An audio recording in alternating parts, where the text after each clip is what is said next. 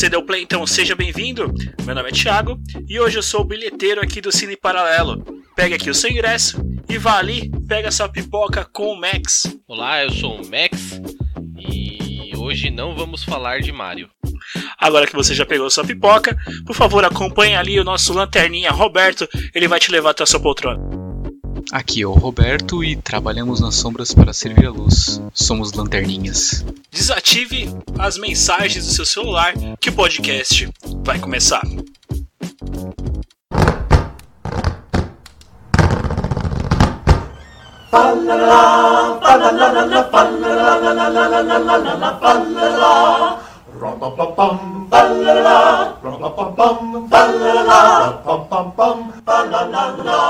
Podcast Paralelo. Episódio de hoje. Copiei, mas não fiz igual.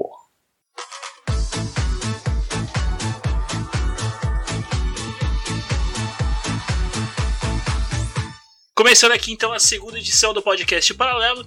Hoje vamos falar sobre filmes, mas não são filmes comuns, são filmes baseados em games. É, por isso o título copiei, mas não fiz igual. Ô Max, como é que você tá? Tudo bem com você? Ah, tô bem, tranquilão aí. Fiquei um pouco triste de ter que assistir alguns filmes aí, mas tranquilo. E com você, Roberto, você tá bom? Não tô não, assisti tanta merda nesses últimos dias, puta que pariu. É, eu devo confessar que foi uma tarefa árdua assistir alguns filmes aí, mas alguns filmes até que foram bem recompensadores, né? Vocês não acham? Ah, alguns valeu a pena. Tinha filmes que eu achava que era ruim e não era tão ruim assim. Então eles subiram. Tinha filmes que eu achava que era ruim e eu só tive certeza. Ah, tem, tem, tem você. Também temos esse ponto. Tem algum filme. Tem alguns filmes aí. Vou ser direto. Alguns nem tive a capacidade de considerar para assistir. Já foram cortados. Alguns eu falei, não, vamos assistir. E aí, infelizmente, só piorou.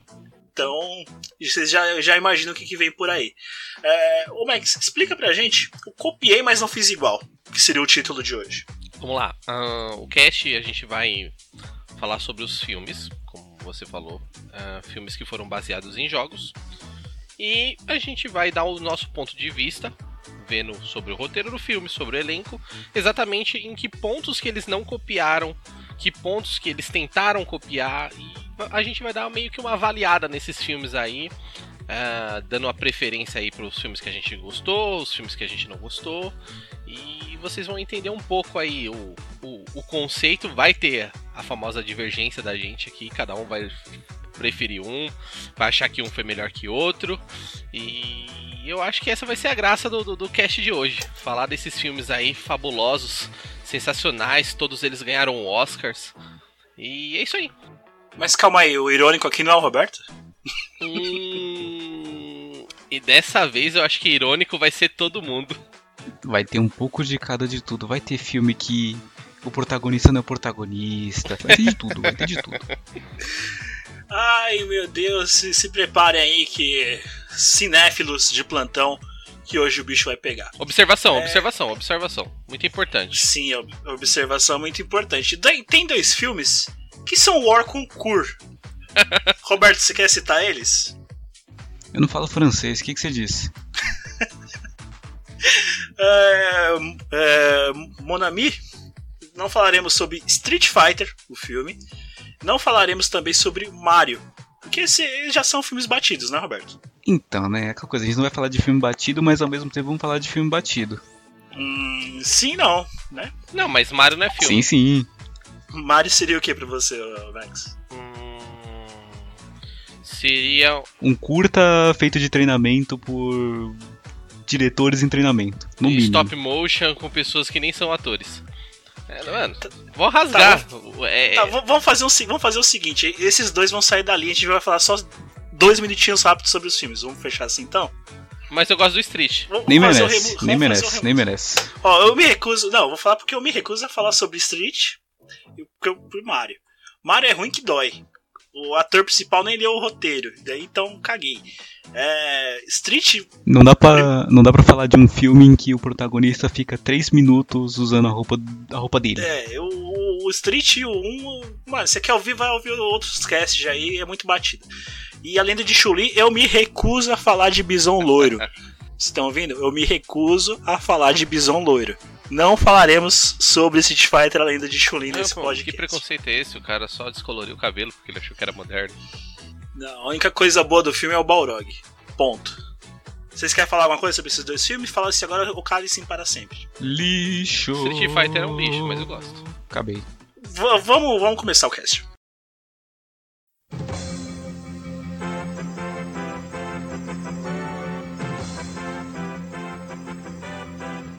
Olá, aqui é o locutor. Nem começou e olha eu aqui. Estou aqui para informar para vocês que o cast de hoje ficou muito longo e por isso alguns filmes que normalmente estariam sendo citados aqui serão mandados para as nossas mídias sociais em formato de drops no decorrer deste mês. Está curioso em saber quais são eles? Então, curte a nossa página no Facebook, Podcast Paralelo, e nos siga no Instagram, arroba Podcast Paralelo. Segue o podcast. Vamos começar então aqui a lista de filmes. Vamos falar sobre o segundo filme de luta. De filmes de luta? Seria essa a definição certa? Sim, né? Não é luta, é Mortal Kombat! Oh, sensacional o gancho do Roberto. Então ele já spoilou aí, vamos falar sobre o primeiro filme, que é o Mortal Kombat. O custo dele, ele custou 20 milhões. Ele rendeu 122 milhões. Ou seja, rendeu pra caramba, né, Rendeu pra gente? caramba e olha que não pagou quase ninguém, né? Será que o Christopher Lambert levou tudo isso?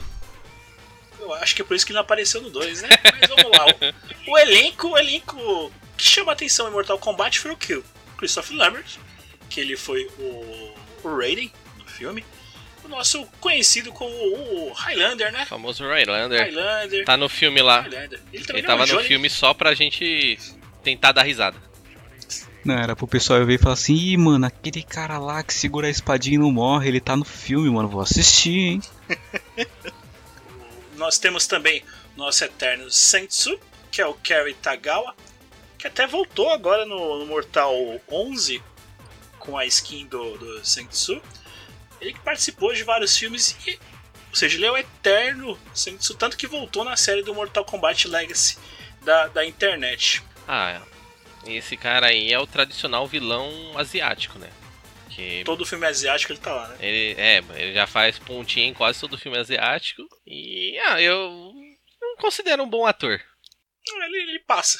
É, Parece que sempre é. faz o mesmo cara, mas tem os passa. overacting. Ao que, Nossa, que, xenofo que, que xenofobia, só porque ele é chinês fala que parece que com todo cara, que xenofobia. Olá, voltei! Hoje começou cedo, hein? O ator Keri Hiroyuki Tagawa nasceu em 27 de setembro de 1950 em Tóquio, no Japão. Portanto, ele não é chinês, e sim japonês. Outro filme de games que ele fez foi o Tekken, o Rei do Punho de Ferro, em 2009, e o Tekken 2, de 2014. Tagawa foi selecionado para interpretar Heihachi Mishima, mas nem perde seu tempo assistindo não, viu? Tá tão ruim esse filme que nem entrou na lista do podcast. Continua o podcast. Ah, Isso aí era pra eu fazer essa piada. não, Esse podcast tá estranho, esse podcast tá estranho. Vamos lá. É, Mortal Kombat. E aí, o que vocês têm a dizer sobre o Mortal Kombat? meu. Pra nós que é mais velho, acredito que não, não o, o- o Roberto talvez possa ter visto. Mas eu e o Thiago já conhece alguns personagens. Porque eles fizeram aquela série na TV, o WC Masters lá, que era uma série de luta. Nossa, é mesmo, hein? É, então alguns personagens do filme são dessa série de luta. E a gente sabe que alguns deles são é, dublês, são lutadores mesmo. Sim. O próprio Liu Kang, ele trabalha meio que nesse ramo aí de, de, de luta e dublê e tal. Fora isso, ah, assim, caracterização do filme é boa, mas não é a caracterização do jogo. Desculpa, não tem nenhum personagem, nenhum, que parece um personagem do jogo. O Liu Kang, o- ele tem o look mais fácil do mundo. Ele precisa estar de colã com a faixa do Rambo na testa e nem colocar a maldita da faixa na testa dele. Então, os atores eu acho que caíram bem com o papel, mesmo alguns deles não sendo lutadores, tipo Christopher Lambert. Praticamente não tem nenhuma cena de luta. As cenas de luta que tem é só um movimento que provavelmente algum dublê fez. Sim. Podia ter sido um pouco melhor, mas tá ali razoável. É, é aquela, né? Estamos falando de 1995. Foi um dos primeiros filmes de jogos de luta que nós tivemos e ele veio em sequência do catastrófico Street Fighter. Não fala assim do Street Fighter. né? Então, Fala assim, fala assim, fala assim. não, não, não, eu já disse que eu não vou entrar no mérito, não vou entrar no mérito. Se segura, Thiago, não entre no mérito. É, foco no Mortal Kombat. Então, comparado com com o outro, esse filme é muito bom. Tem uma historinha ali, pá, é, um- é um torneio, que nem, o, que nem é o jogo, passa. Tem seus, seus suas semelhanças ali, tem um Goro ok, muito bom. Muito bom pra uma aberração, né?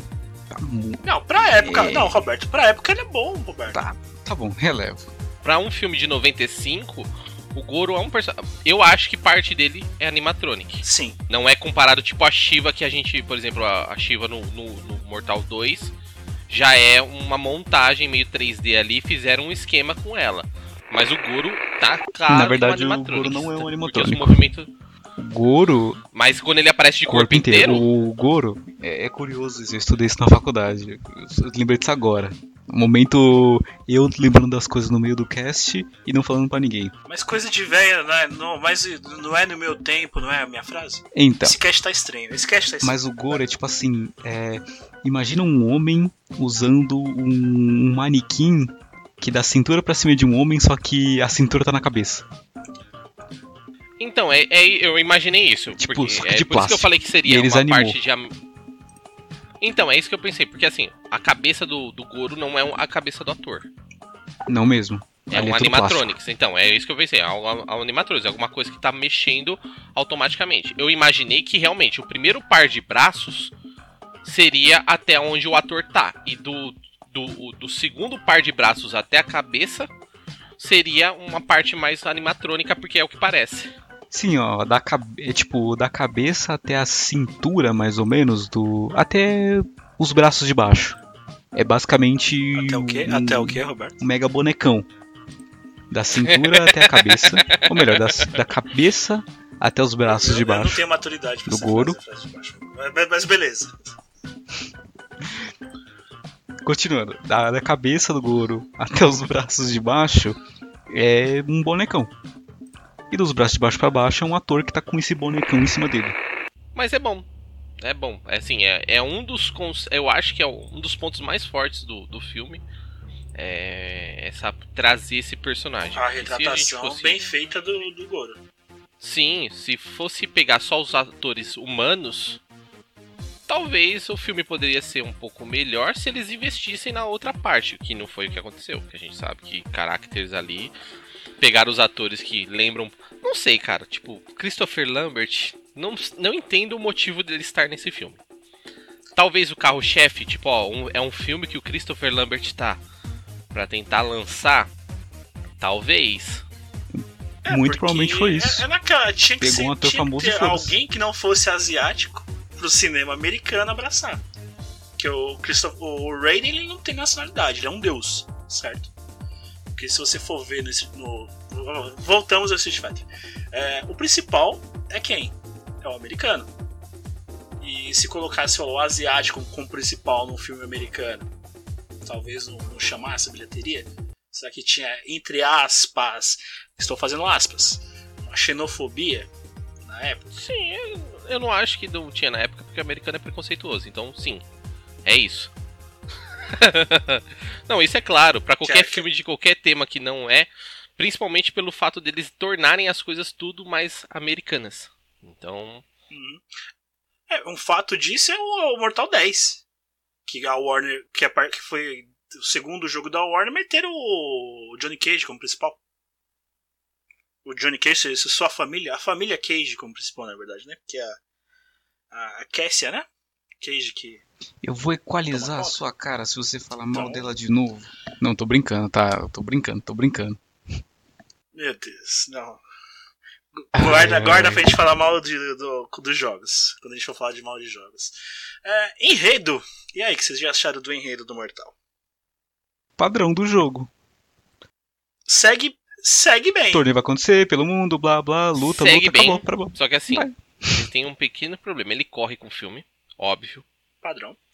Só que o problema deles correrem com o filme é que eles não, não. Você não tem um entendimento do que seria o torneio.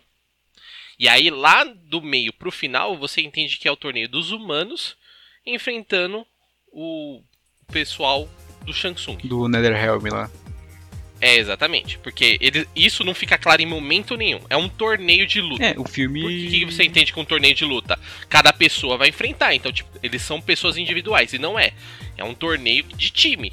Então, o time da Terra tá enfrentando o time do Netherrealm. E aí. Sem contar que não tem regra nenhuma de sorteio, né? Os caras se trombam, vão lutar. Pá! É, então, e o filme deixa, tipo, muito aleatório isso, porque parece que é a vontade do Shang Tsung. Ah, agora vocês vão lutar. Tipo, parece que o filme é regrado assim. O enredo é bom. Ah, e não tem como não mensurar a melhor luta do, do filme. Que é a luta do Réptil. Liu Kang e Réptil fizeram a melhor luta com a melhor trilha sonora. Por mais que a- a- o tema do jogo no filme fi- foi épico, desculpa, mas essa cena é a melhor cena de luta com a melhor trilha sonora de luta. Então, pra mim, essa é a, a cena mais épica do filme. Liu Kang contra o Reptil. E. E assim, cagaram pra última luta. Óbvio, porque o, o Tagawa, o Shang Tsung, ele não é um lutador. Já, e já era velho, né? E já era velho. Então eles trocam lá umas braçadas, faz uma cena e aí ele invoca o poder dele, sai um monte de lutador do buraco, que não dá pra entender nada.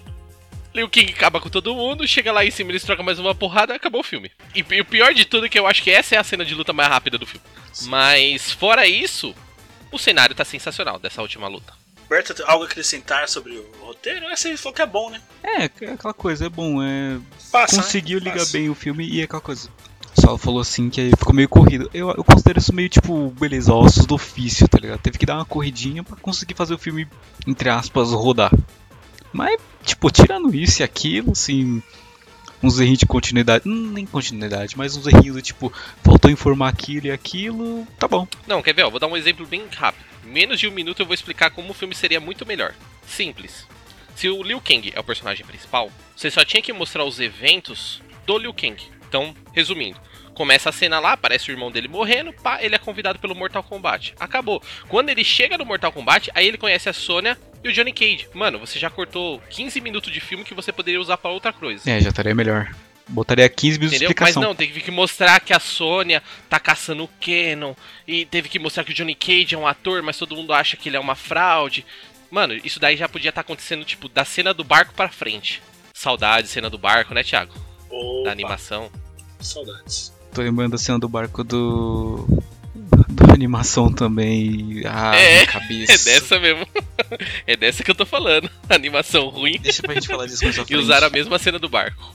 Não, nunca nós vamos falar disso. Eu me recuso a falar disso.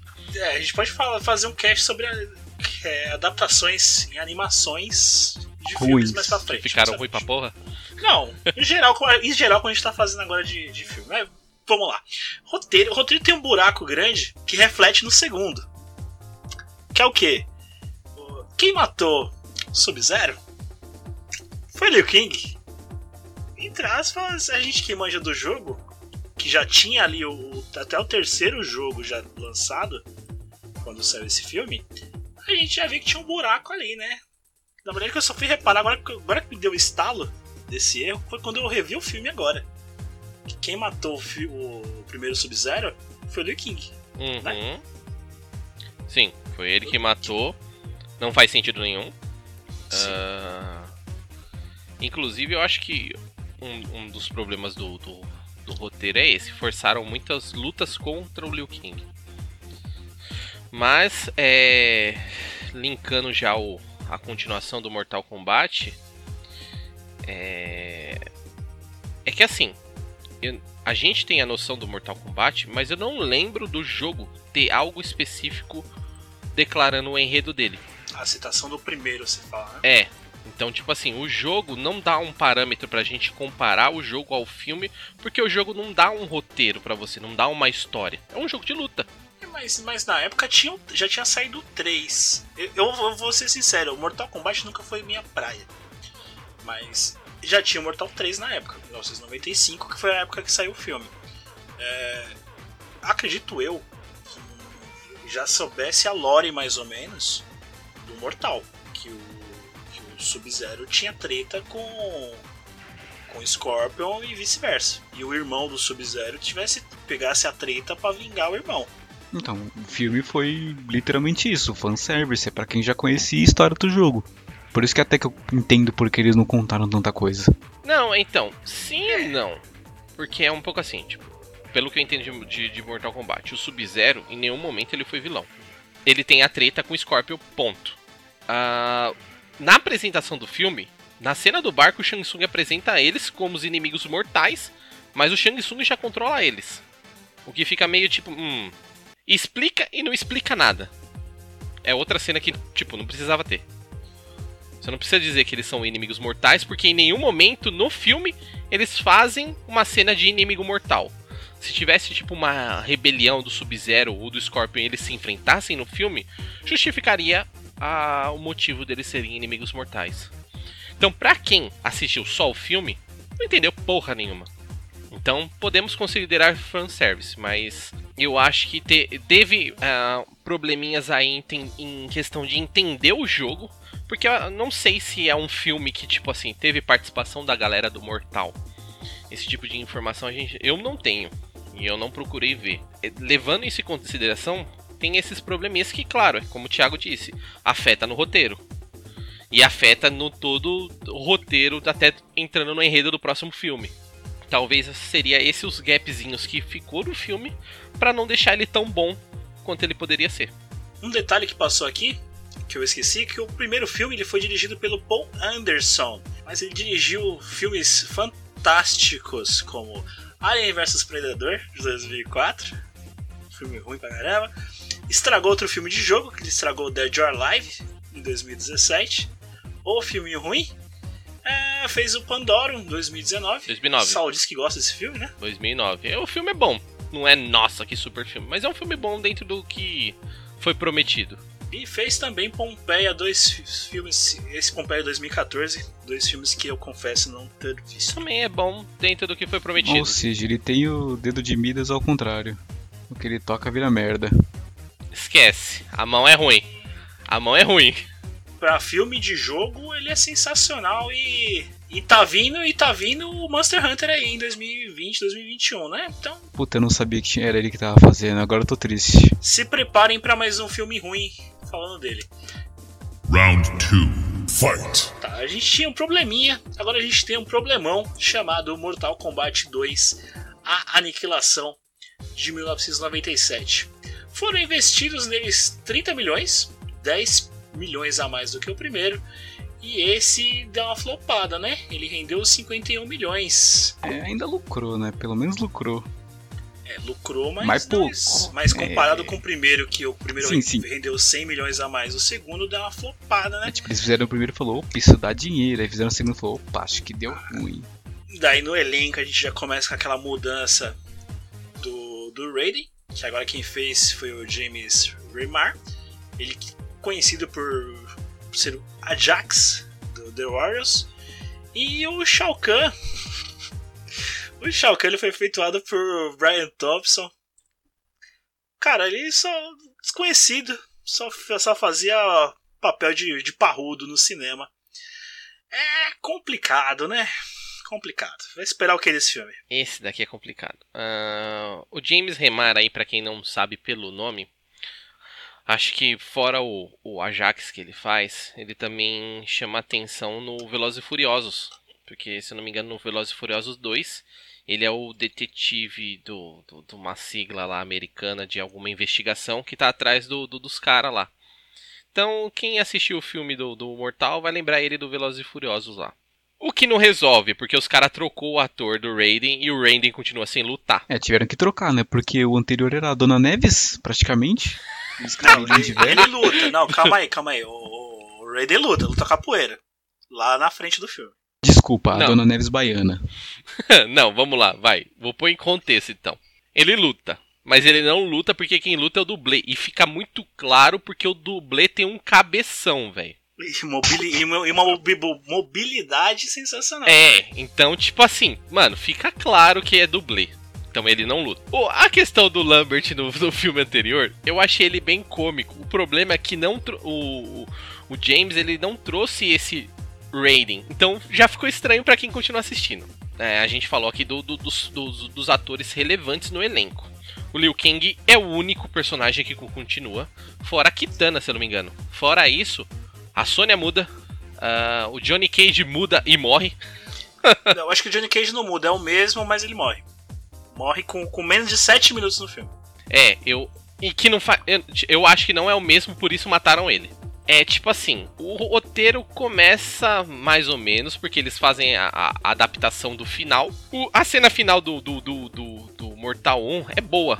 Dá aquele engajamento pra um novo filme, termina com tema, então, tipo, é uma cena muito impactante. Aí os caras faz essa refaz essa cena pra dar seguimento na história. Então, literalmente, como termina o Mortal 1, começa o Mortal 2. Vou resumir o Mortal 2 pra todo mundo. Shang Tsu, Shang tava sentado na cadeira de velho dele e falou assim: nada pra fazer, vou quebrar um contrato e vou invadir a Terra. Acabou, é isso aí. E pra mim esse filme ele, ele seria muito bem finalizado, finalizado assim. O Johnny Cage processava o Shang Tsu por quebra de contrato. Acabou. O Raiden, né? Processava processava o Shao Kahn, você quer dizer, né? o Shao Kahn por quebra de contrato. Daí, acabou o filme. Que, ou filminho dolorido de assistir. Seria Esse é o melhor do que ruim. o que aconteceu. Ah, Thiago, não é. Não é o mesmo Johnny Cage. Só confirmando, não é. Não? Como eu suspeitava. Não é o mesmo Johnny Cage. Ah, por isso morreu. Por isso morreu. Ia ficar muito claro, porque é um ator completamente diferente. Então, resumindo, do, do mesmo filme, só tem a Kitana e o Liu Kang, que é o Robin Shu e a Thalissa Soto. E aí passa o Kagawa de novo como o Shang Tsung só em cortes, que a gente dá pra ver claro que é cortes do primeiro filme. Fora isso, tudo muda. E aí assim, os caras se subestimaram demais, velho. Porque tipo, eles acharam que iam fazer o melhor filme da história. E aconteceu exatamente ao contrário. Pior que sim. O, o que ficou claro no primeiro filme? Tem poucos golpes do, do jogo. Acho que tem o a cordinha do Scorpion. Depois, o que, que tem? Tem o bracinho ali do Liu Kang no final. Tem o, o gelo do, do Sub-Zero, que nem é ele que, se- que ele nem chega a soltar, na verdade, né? Fica ali só carregando o Hadouken ali, Sim, É, o. Réptil, ele. Ou seja, Eu acho que ele chega a dar uma cuspida no Liu Kang, não me recordo 100%. Raiden solta raio a louco, mas nenhum golpe mensurado de jogo. O Liu Kang só dá a pedalada, ele não dá a voadora e ele dá o golpe final, que é o poderzinho dele. ou seja, ele tem o quê? Os seis, seis Hum. golpezinhos? Por aí, vai, todo, mais ou todo menos filme isso, tem né? uns seis golpezinhos. Beleza. Aí vem o segundo. O que, que o segundo faz? Em 7 minutos de filme, que eu contei, já tem tudo isso de golpe do filme. Já chega ali o, o Shao Kahn, dá aquela trombada no Raiden. Aí chega o Johnny Cage, dá aquela voadorinha lá que ele, dele no, no, no Shao Kahn e morre. Daí tem o Raiden soltando raio, tem o dele também. Mas em 7 minutos já aconteceu todos os poderes que aconteceu no 1. Então, já começou aquela cagada aí. Não, tava legal, beleza. Beleza, mas aí a história foi desenvolvendo e aí começa as- os problemas, né? Boa piada, Thiago. História desenvolvendo pra esse filme. Roteiro, vai. Fala aí que, Vai, Roberto. que dói. Vai, Roberto. Se minha irmã de 12 anos fizesse um roteiro, ficaria melhor. Termino aqui. Tá, o que acontece nesse segundo Mortal Kombat? Vem o Shao Kahn, caga nas regras do Mortal Kombat, porque o pai dele manda lá invadir a Terra. O pai não, dele não é que porque o pai dele não. nome. É porque sim. Porque tem que. Porque tem que acontecer alguma coisa. Simplesmente porque tem que acontecer. Tá, re- resumão, que nem o Roberto falou. Vai lá o Shao Kahn, ca- caga na regra do Mortal Kombat, quer invadir a Terra. Logo em seguida, os dois filmes são conectados, o final de um já é o começo de outro. Acabou o Mortal Kombat? Os caras tá fraquinho, vou, vou começar um novo fazer, Mortal Kombat aqui. Caguei, vou invadir a Terra. É, dá um pau ali, mata o Johnny Cage.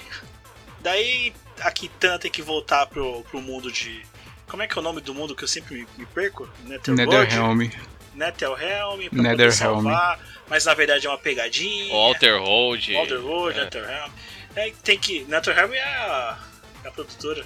Também é o mesmo nome, É inclusive. hoje. pro- É, aqui na, na descrição do filme fala que o, o nome do lugar é Outer World. Por isso que eu um sempre me mundo confundo. Externo. World.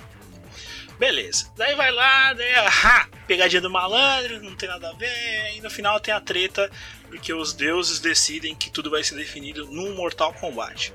Resumir o filme em dois minutos, o filme paia. Aí aparece o irmão do, do Sub-Zero, que caga pro Liu Kang ter matado o irmão dele. Ah, você matou meu irmão. Caguei, isso não é Caguei. importante. Cagou por irmão Caguei. dele. Mano, triste de assistir, sério. É, então, vamos lá, mano. Os caras, tipo assim, o que eu sinto nesse filme? O enredo é um enredo poupável no começo, O começo é bom. Mano, mas o começo é bom. executado de uma. Então, ele, o, o- a intenção que você entende pelo enredo, ah, os caras estão invadindo, cagaram pra regra, regra do Mortal Kombat, os caras estão invadindo. Beleza. O problema é que a partir daí começa a cagada. Porque vai, ah, Raiden, ah, vamos fugir. Todo mundo foge. Precisamos nos separar. Todo mundo se separa. Mano, que roteiro bosta, velho. Isso daí, tipo, vamos todo mundo se separar porque a gente vai fazer cenas de lutas individuais.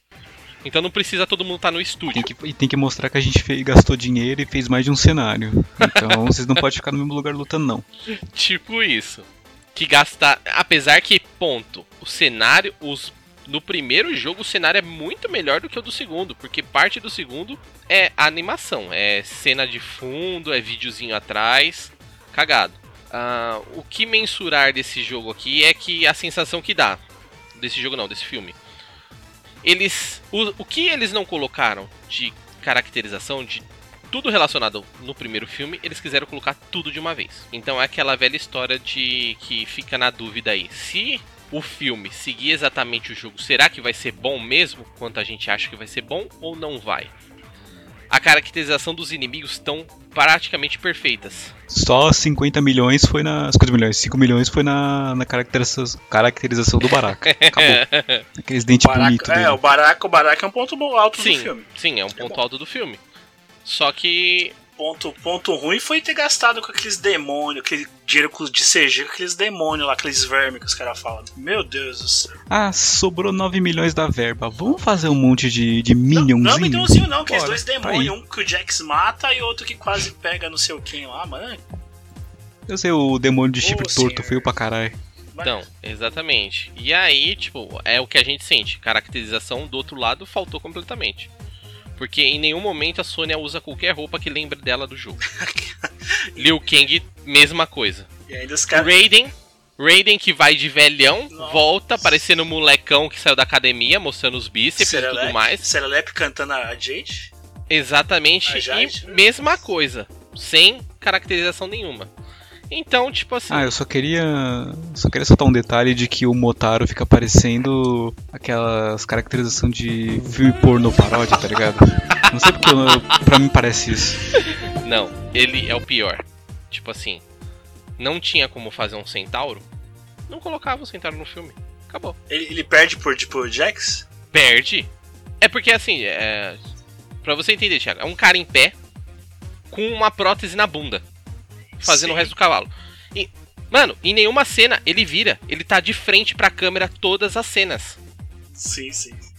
Só a cena, a cena da luta só com o Jax que ele fica de lado. Votação aí pra vocês. Quem ganha uma luta? Motaro, ato pornô ou a Shivara, Shivana, esqueci o nome, indiana? Comente aí. A a Shiva. A Shiva indiana, piora. A Shiva, A Shiva- parece a indiana Shiva porque ela tem uns bagulho na testa.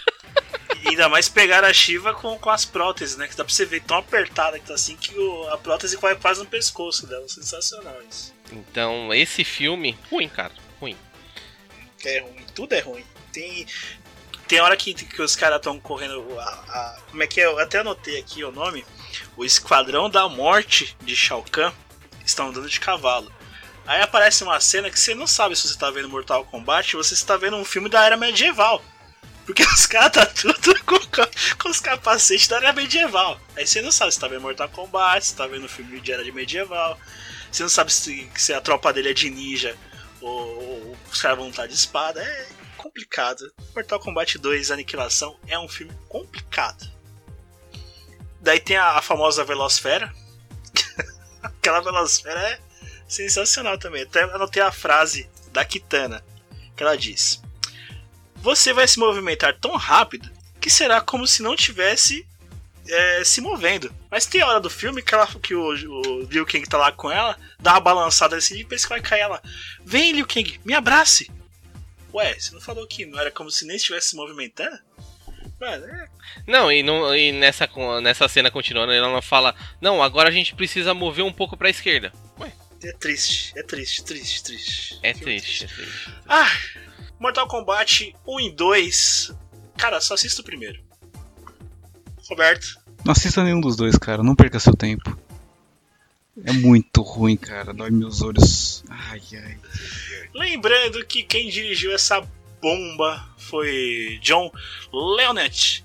As referências dele já são dois filmes ó horríveis. Ele dirigiu Efeito Borboleta 2, que é um filme horrível de 2006, e Annabelle de 2014, que é um filme ruim de jumpscare. Aceitem, Annabelle é ruim.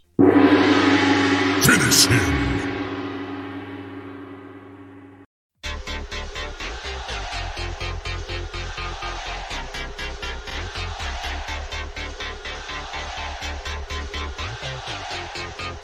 Começando agora uma.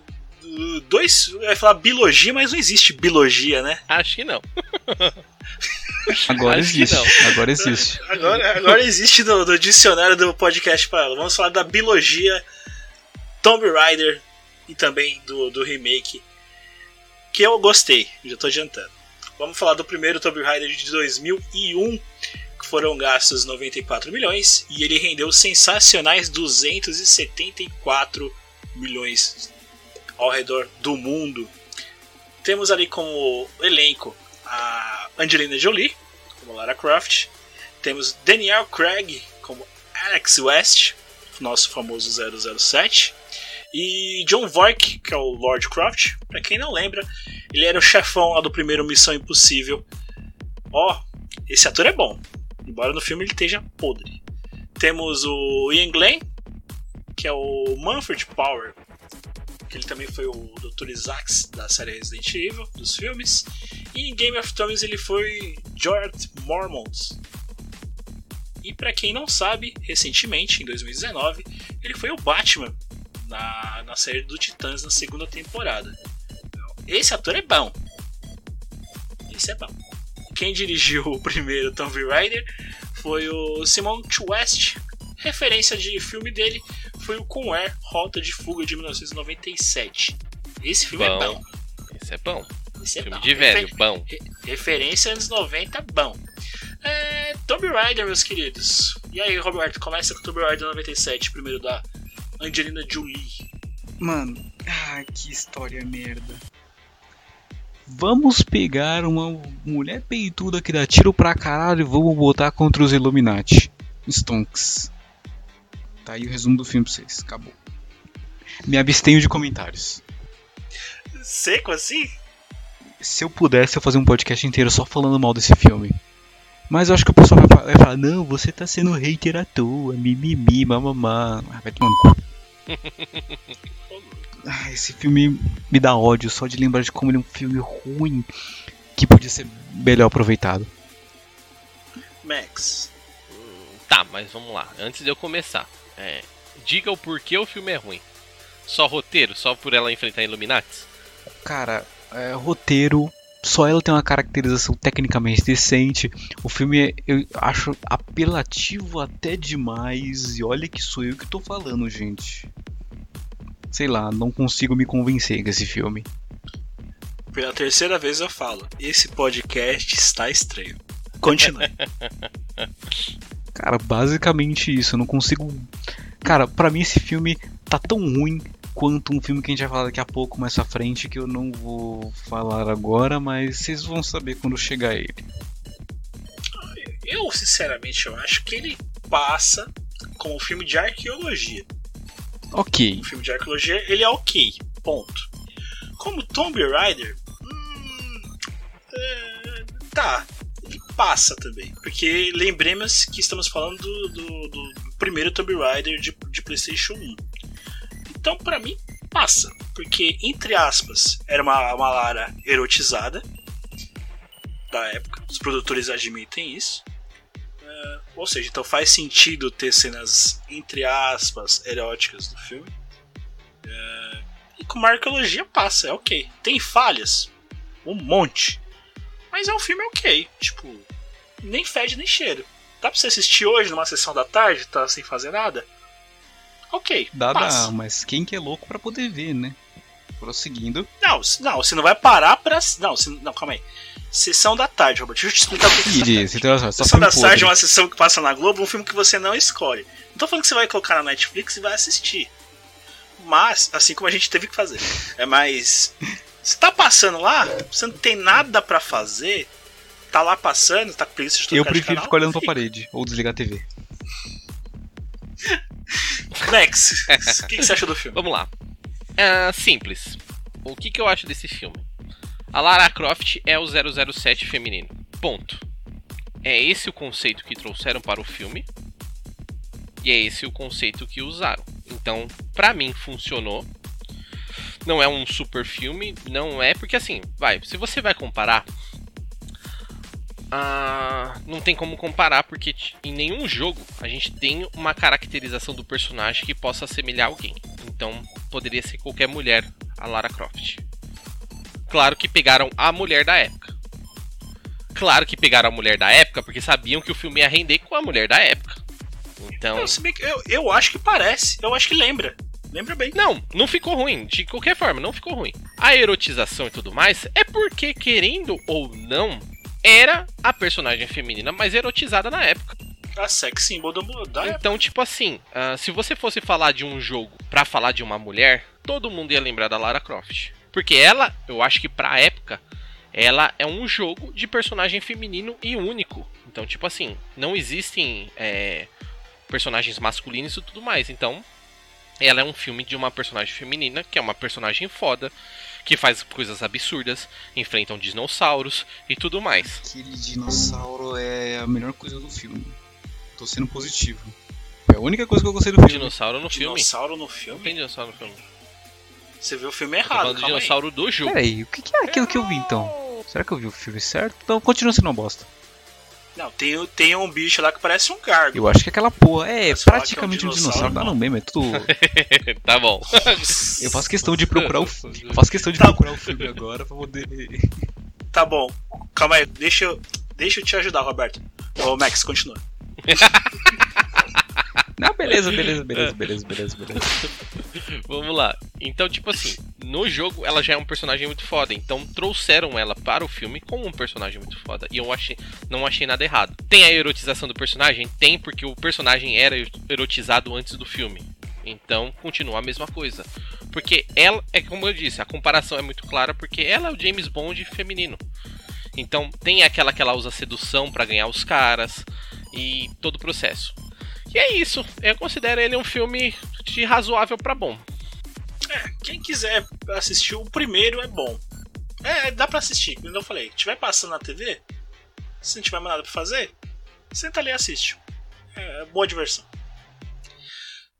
Aí nós passamos pro segundo, as continuações, né? Problema de continuações. Temos que fazer uma continuação. O primeiro rendeu. Pulamos para Lara Croft Tomb Raider no Brasil 2, A Origem da Vida, filme de 2003. Ele custou 90 milhões, já custou um pouco menos que o primeiro. E a renda dele foi de 160 milhões, também rendendo bem menos que o primeiro. Lara Croft continua sendo Angelina Jolie. O Gerrit Butler assumiu o papel ali de par romântico dela. No filme ele é o Terry Sheridan, conhecido também como o Rei Leônidas dos 300. O diretor do filme é o John DeBont. Referências do filme, ele tem altos e baixos, né? Ele fez Velocidade Máxima de 94, que é um filme bom. É, 96 ele fez o Twister, bom também. É, aí o problema dele, eu acho que ele, ele é fazer é, roteiro, né? Porque o diretor ele é bom. Né? Quando ele decide fazer roteiro e dirigir, ele caga no pau, né? Em 97 ele fez Velocidade Máxima 2. E a gente sabe aquela merda que deu, né? Mas não estamos aqui para falar de Velocidade Máxima, estamos aqui para falar de Tomb Raider 2, A Origem da Vida. Roberto. Bom, por isso vocês já perceberam que esse cara adora fazer continuação ruim, né? Próximo filme. Não, tô brincando. Ok. Vocês vão me odiar um pouco, mas eu acho esse filme menos ruim do que o primeiro. Sério? No sentido de que parece que eles aprenderam um pouco melhor a fazer o filme de Tomb Raider e a, e a Angelina Jolie parece que ela tá interpretando melhor o personagem. Concordo. Vou concordar. Nesse ponto eu vou concordar. Ela não tá fazendo, aquela, ela não tá fazendo aquelas caras e bocas do primeiro. Talvez você também já esteja falando pelo fato de não ter tanta erotização quanto no primeiro. Isso, tá mais crível. Uhum, sim, concordo. É, eu acho que só o que mata nesse filme é o romancezinho, né? É aquele famoso romancezinho desnecessário, né? É, que estraga o filme, mas tipo. No geral, ele é o menos ruim. Max, você que gosta, de, que achou bom esse filme? Não achei bom o filme. O filme, pra mim, ele começa muito cagado. Porque é aquele problema de muita coisa acontece e ninguém tá explicando porra nenhuma. Então, beleza, a mina chega lá do nada, aparece os caras de barco reclamando da mina. Tipo, ah, a pessoa tá atrasada, a gente tá perdendo, fulano de tal já tá pegando.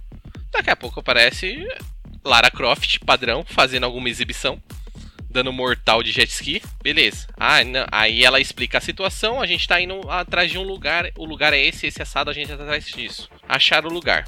Ela começa a explorar. Só que assim, tipo, é bizarro porque ela entra no lugar, passa alguns minutos, o inimigo tá no mesmo lugar que ela.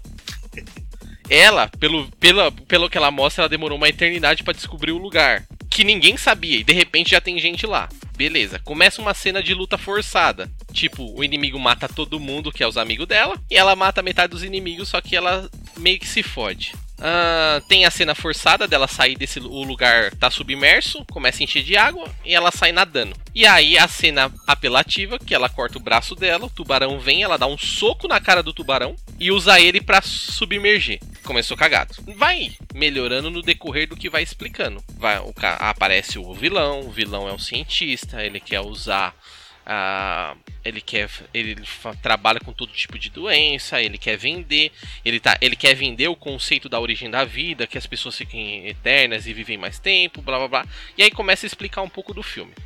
O vilão também é meio cagado nesse. Por mais que o ator seja bom, eu acho que o roteiro para o vilão foi cagado. Beleza. Eu não acho que o Gerard Butler fazendo o casal foi ruim só foi mal aproveitado. Porque o papel do Gerard Butler casa muito bem com os papéis que ele fazia na época, principalmente de comédia romântica, tudo que ele já fazia na época. Então, tipo, aquele cara que tem um humor ácido, ele erotiza as coisas, então, tipo, foi casa. E é interessante, porque eu não sei por que colocaram um pai romântico, mas é interessante que não explica o porquê eles são um casal, mas eles já tiveram um relacionamento e pelo visto a Lara Croft sofre de amor por ele que também não explica nada, então não precisava nada disso. O problema é que é ele é fundamental pro decorrer da história. E fica bom essa parte. Então a parte que ela vai invadir e procurar o item, vai pegar o item, vai fugir, vai nos encontros tentar barrar o inimigo, tal. Do meio para frente o filme melhora. O final, o filme volta a cagar um pouco. Tem coisas que não faz sentido. Ela chega lá na parte final, tá na tribo indígena lá, começa a descobrir sobre o lugar, a origem da vida, blá blá blá. O cara faz todo aquele julgamento pra ela, beleza? E aí eles sobem, o, o vilão aparece, pega eles e vai todo mundo junto pro lugar. Padrão de Lara Croft. Eu acho que todo mundo já percebeu que no primeiro filme e no segundo filme é a mesma bosta. Sim, tem sempre que levar o, o vilão de tiracola pro lugar. Exatamente, o vilão sempre encontra ela antes e eles vão junto pro final. Já poderiam ter melhorado aí entre aspas, já, já adiantando, já é a lore também do terceiro. Né? Exato. É, parece que é padrão do Tomb Raider. E eu não lembro disso nos jogos, então é, vamos lá. É, segue. Totalmente desnecessário. Como no primeiro da estátua gigante, aqueles bichos bizarros saindo da árvore. Os bichos são muito bons. O conceito é muito bom, mas é complicado, porque ó, se você for ver, ela chega lá no máximo meio-dia até duas horas da tarde ela começa a subir a montanha e já tá de noite. Ela entra na porra do lugar, acontece toda a treta lá no, na parte de baixo, quando ela sai tá de dia. Tá Porra, mano. O que, que ela ficou fazendo 12 horas naquele lugar, velho? Beleza. O vilão, no final, bosta. Vilão bosta. Não teve. Tipo, o Yang Glen no primeiro filme fazendo o vilão foi muito melhor. Mesmo a cena da pirâmide em 40 e 90 graus subindo e tudo aquela. Foi muito melhor. Porque, tipo, o vilão foi mais impactante no meio do filme do que no final. E aí vem o plot twist do filme, que era um pouco óbvio, mas eu ainda achei muito bom. Que é do namoradinho par romântico falar: não, a gente não vai fazer isso. Se impor contra a Lara Croft. E a Lara Croft senta a bala nele. Esse foi um final perfeito para esse tipo de situação. Só que o problema é o antes, né? O par perfeito não funciona no começo nem no meio do filme, melhora no decorrer e no final fica bom. E o vilão, que era o vilão, tem melhores cenas no meio do filme do que no final. E aí o filme fica meio cagado. Muita coisa forçada, é que é aquela aquilo que eu disse, é quando você vai fazer um filme de arqueologia, para isso é para qualquer filme, você não precisa fazer um vilão tão grande para mostrar que o seu personagem principal é foda. Então você poderia fazer menos coisas. No filme, no final, por mais que tenha esse plot twist que eu acho bom, não salva o final do filme. Eu acho que isso se aplica à bilheteria, que também não foi nada disso. Ah, sei lá. Esse Tomb Raider não. Eu sinceramente não, não, não gosto dele, eu acho ele meio. Meh! Tipo, não passa como Tomb Raider também. O casal não, não, dá, não tem liga, sei lá. Não, eu, eu falo assim, porque eu acho que o Gerard Butler foi melhor do que o Daniel Craig. Então, que o Daniel Craig, entre aspas, não é um par romântico dela ali, tá ligado? primeiro filme. Era e não, né? Ela viu ele pelado? Viu? Ela gostou? Gostou, mas não. É, pra quem reclamou da erotização da, da, da Julie no, no, primeiro filme, tem, tem a bundinha. Não, tem, não, não aparece a bunda, né? Tem o Daniel Craig pelado também meninas e meninas não podem reclamar de erotização da, da Lara Croft no filme. Não, é, não, não, não, no, no 2 não tem nada disso. Roberto, você quer falar mais uma coisa sobre o, o Tomb Raider, além do seu rage com, comum? É, né, né. Deixa pro próximo, deixa pro próximo. Beleza. Oh, oh, oh. Beleza. Passaram-se 15 anos. A... Foi rebutado a Lara Croft também nos games. E aí, em 2018, nós temos Tomb Raider A Origem de 2018, como eu acabei de falar. Custou 94 milhões, rendeu 274 milhões. Chamaram uma atriz de relevância que tinha ganhado já um Oscar de melhor atriz coadjuvante pela garota dinamarquesa, filme de 2015, a Alicia Vinkert. Premiada ela é. Beleza. Daí chamaram um diretor. E aí, aí começam os problemas, né? Gastamos muito na atriz. Aí a gente tem que chamar um diretor meio desconhecido. Aí chamamos o diretor Hor o Tag. Que o filme mais conhecido dele é A Onda de 2015. Filme que eu também desconheço, não assisti. Isso aí é pros leigos, porque não é a onda, Olha a Onda do Tchacabum. Então é mais Ou seja, ele tem uma ótima referência. Vocês que são hater. Então é mais antigo, então é mais antigo. Mas beleza. Tomb Raider, esse eu assisti, esse eu acho bom. Esse é bom. Comparado com o jogo, ele é bom. É, vai lá, Roberto, dá, dá seu rage no filme. Vai. Tá, vamos lá. Eu não vou dar rage. Incrivelmente eu não vou dar rage. Primeiro eu preciso falar sobre os pontos bons. O filme ele consegue trazer aquela, aquele feeling dos remakes dos jogos também. Você consegue, tipo, sentir que é uma Lara que convence melhor. Sim. Porém, vem alguns pontos negativos no filme. Para começar, o filme não te. Tipo assim, o filme é um filme de arqueologia com puzzle. E ele não te, não te convence, ele não te chama para poder tentar resolver junto. É tipo, tem um monte de gente no quebra-cabeça lá, chega, pum, pá, pá, pá, fez o quebra-cabeça. A gente não sabe qual era a proposta, o que, que tinha que pensar, como ela resolveu. Ela só resolveu. Você quer saber? Foda-se. A Lore, a Lore é porque ela desde pequena brincava com, com, com quebras-cabeças, digamos assim. É, mas e o problema. Ou seja, ela sabe resolver só de olhar. Exatamente, mas isso não é um motivo para eles simplesmente não explicarem pra gente o, o que, que é o quebra-cabeça. Tipo, foda-se. Faltou explicar qual, o que, que eu tenho que fazer para Exatamente. Resolver. Mas no geral, é um bom filme. Tá bem desenvolvido a Lari. O custo e o quanto o filme ganhou mostra que, tipo, valeu a pena. Rendeu e... bastante. Tem, uma, tem um 2 um aí preparado pra Deus Sim, sabe quando. Tem até um 2 preparado aí, porque, bom, o filme foi bem, né? Se eles continuarem assim e começarem a melhorar as explicações dos puzzles, ou pelo menos colocar uma, cara, o filme vai bem. Max, fala aí seu, seu ponto de vista sobre o remake de Lara Croft. Vamos lá. O filme de bondade. Tá, vou falar sobre o filme de bondade. Mano, sim, vou, vou- pra, pra todo mundo que tá ouvindo entender. Meu conceito. O primeiro Tomb Raider da Angelina Jolie é um filme 6,5. Esse Tomb Raider chega no 6 e o Tomb Raider 2 um 5,5. Eles ficam ali por detalhes é, disputando. Esse Tomb Raider começa muito estranho, porque assim, Pra todo mundo que tem a, a história antiga, que jogou os jogos antigos, cagou. Os caras fizeram o remake, o que importa agora é o remake. Então o que você sabia antes, cagou. Você vai ter que saber de novo. Beleza, começa com um personagem que é a, a Lara Croft, mas ela não é rica. E até você entender por que ela não é rica demora. O problema do puzzle, mano, é bizonho. Porque assim, por mais que você veja qualquer filme relacionado à arqueologia, todo personagem explica o porquê do puzzle. Inclusive a Lara Croft da Angelina Jolie. Todos os puzzles que ela faz, ela explica o porquê do puzzle. Qual é o conceito do puzzle, ao menos, por mais que ela possa não resolver explicar, ela mostra o conceito do puzzle. Nesse, nada. O filme inteiro não explica nada. Só parece que, tipo, ela é um super prodígio porque o pai ensinou ela a fazer puzzle desde pequena e acabou. O problema pra mim desse filme é a cena de masoquismo da Lara Croft. Porque, mano, desnecessário aconteceu tanto de cena que ela se fode no filme. Se joga no rio, ca- cai no avião, o avião, uma parte do avião cai, ela entra dentro do avião, o avião inteiro cai. Aí ela cai numa parte do avião que estoura, aí ela pega um paraquedas, abre o paraquedas, o paraquedas tá rasgado. Aí ela sai batendo um monte de árvore, cai no chão e se arrebenta todo.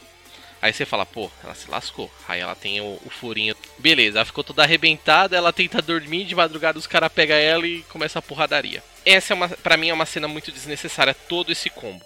É pra mostrar que ela se fudeu, beleza, mas não precisava tanto. Tomou muito tempo do filme. Não traz é, vantagens. Tipo assim, ah, é um bagulho que tem no jogo. Beleza, é um bagulho que tem no jogo, mas você podia ter resumido. Você podia ter feito umas cenas mais curtas pra mostrar que ela se fudeu. O pai dela, no filme inteiro, mostra que ele tá desaparecido e ela acha o cara. Desnecessário. Porque ela acha o cara pra ele morrer. Então, se você vai trazer de volta a vida um personagem que supostamente tá morto pra ele morrer de novo, não precisava estar lá. Que eu achei, tipo, o ator não foi mal, mas não tem relevância nenhuma. Agora, o único ponto positivo desse filme, a lore que eles trazem. A lore da Rimiko é que a menina é uma deusa da morte. Resumindo, ela não é deusa da morte nenhuma, ela só tem uma doença transmissível que mata a pessoa na hora. A melhor. Lembra aquilo que eu falei? De não precisar trazer um vilão grande pra fazer? Mano, perfeito, você não precisa pôr um deus lá. Colocou uma doença no lugar e explicou.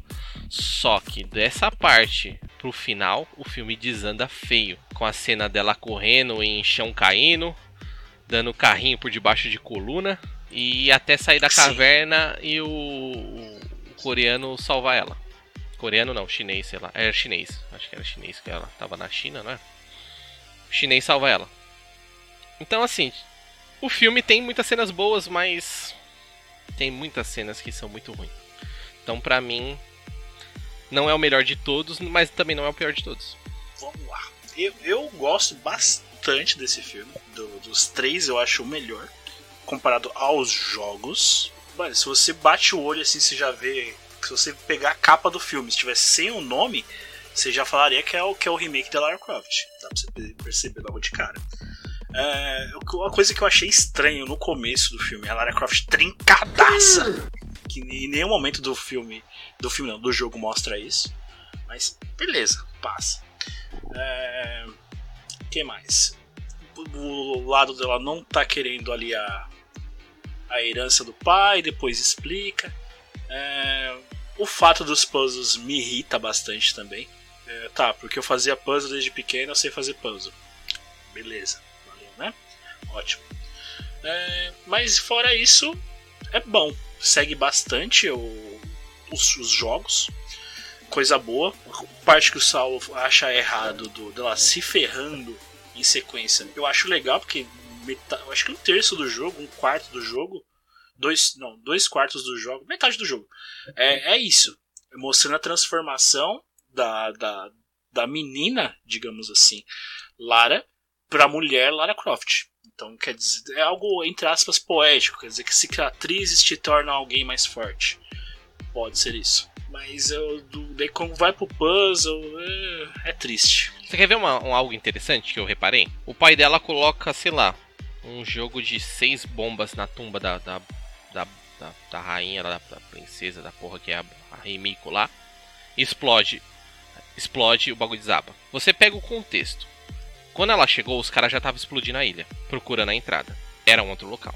Meu, os caras estão explodindo a ilha, Thiago, há sete anos, porque é o tempo que o pai dela desapareceu até ela chegar lá. E aí, só duas pepitas de bombinha na tumba da bruxa faz o bagulho desabar todo.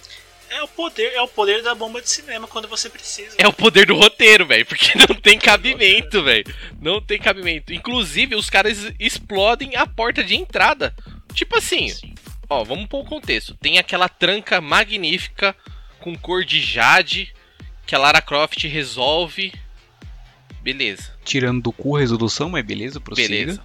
Os caras explodiram a pedra para achar aquela porta. Por que, que eles não, não, explodiram a pedra do lado e entraram sem precisar desenvolver o enigma? Porque a porta tá presa na pedra. Se eles explodirem a pedra, eles entram no buraco. Então, mas é roteiro, né? É roteiro. Então, aí é onde que eu comparo com o outro. Tipo, o outro, os caras não fizeram isso. Tipo, no primeiro filme, a tumba tem uma parede de pedra. Um monte de indiano lá puxando. O bagulho abriu, eles entram, acabou. A segunda, fica numa caverna na neve. Eles só entram na caverna. Mas sabe o que, é isso? É dinheiro sobrando. Vamos fazer explosão. então. E aí é meio. É nessas partes que, tipo, mano, se você vai fazer um roteiro, pensa bem que você vai fazer, porque você pode cagar muito com pequenas cenas. Sim. Mas não é um filme ruim. De fato, não é um filme ruim. Não, eu gosto, eu gosto dele bastante, como eu já, eu já falei. Dentre os três, eu acho o mais parecido com os jogos. E eu tô aguardando aí a, a continuação para esse ano que eu acho difícil. Pro ano que vem é o 2022. Até porque deu a deixa ali pro, pro, pro segundo. Que na verdade já, já, já adiantou que seria o segundo jogo. Que, se você não jogou, agora toma spoiler. Só no final do segundo jogo que ela sabe que a madrastra dela é a, é a vilã. Porém, ela já se tocou ali no final do, do, do primeiro filme que a, que a madrastra nem, nem sei se é madrasta, é só, é só. Não é madrasta, acho que é tipo governanta, tá ligado? Isso, mas no jogo ela é, mas no jogo é madrasta. Mas adaptaram beleza. Fechou. É, que, é, que é a vilã da, da instituição lá, que na verdade ela era dona, ela podia dar a canetada depois e continuar, mas beleza, roteiro. Mas beleza, Tomb Raider. É, a origem, para mim, é muito bom. Roberto, quer encerrar alguma coisa? Ah, não deixa eu encerrar do jeito que tá. Tá tão bonzinho, eu não reclamei do filme. Deixa eu passar. Ó. Oh. Quarta vez, esse podcast tá estranho. Podcast paralelo.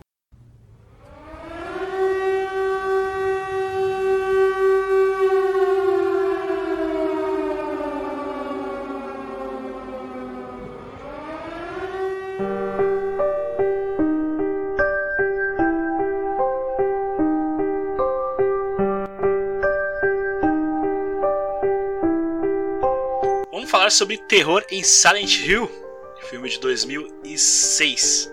O custo dele, 50 milhões, rendeu, entre aspas, pouco para o que é o filme, rendeu 100 milhões. No elenco, nós temos a Rada Mitchell, ela que é a Rose da Silva, conhecida pelo Hard Arts, Retratos Sublimes, ela é a Cid no filme, e Everything But Together, onde ela é a Angel. Nós temos Sean Ben, que ele é o Christopher da Silva, onde ele é conhecido pelo Boromir no Senhor dos Anéis, na trilogia, conhecido também por ser o Eddard Starker em Game of Thrones. Temos também Laurie Holden, onde ela é Sibyl, ela é a policial ali do filme. Ela participou também, onde ela contracenou com Dick Carey em Cinema Magic, onde ela foi Adele. Caguei, o inglês é ruim mesmo. E ela também é Amanda no filme O Nevoeiro. Esse filme é bom, hein? Assiste lá, o Nevoeiro é bom. É, diretor desse filme é o Christopher Gans, conhecido por Pacto dos Lobos, e o A Bela e a Fera, de 2014. Esse A Bela e a Fera não é da Disney, né, Max? Sim, Não é da Disney, é um filme que todo mundo fala mal e é um filme ruim. Pacto dos Lobos também era um filme que era pra ser melhor e não é. Mas beleza. Vamos falar sobre coisa boa, vamos falar sobre terror em Silent Hill. Roberto, começa aí em terror em Silent Hill. Hum, eu não sei nem por onde começar, porque eu não sei nem dizer se eu gostei ou se não gostei desse filme. Hein? Sei lá, o filme. Eu, eu gosto da atmosfera do filme, eu gosto de como a história é contada, eu gosto dos personagens, mas ao mesmo tempo eu sinto que o filme não é tão bom. Eu não sei explicar direito isso, é meio que. esse- eu tenho uma relação de amo ou odeio com, com esse filme. Ó, pra mim, o filme é bom. Pra mim, o filme, eu acredito que seja um dos melhores da lista. Não, Tipo assim, por exemplo, todas as criaturas que aparecem no filme tá muito bem feito. Isso é que é um dos- pontos que eu gosto de, gosto de, de filmes de jogos, ou filmes no geral de adaptação. Tem que ter uma interpretação bem feita. E isso tá bem feito. Porém, sei lá, eu, eu sinto que a história parece lenta, não sei. Parece que é, Mas é é aí que- arrastada, tá ligado? É arrastada e tem um motivo de ser arrastada, porque assim, o a história do Silent Hill ela é muito complexa porque você não entende a história. O- Esse é um problema do próprio jogo. O jogo te conta a história no decorrer do que tá acontecendo. Por quê? Uma coisa que não acontece direito aí ah, no filme, mas acontece no jogo. O personagem do jogo principal ele fica desmaiando e alternando entre os locais.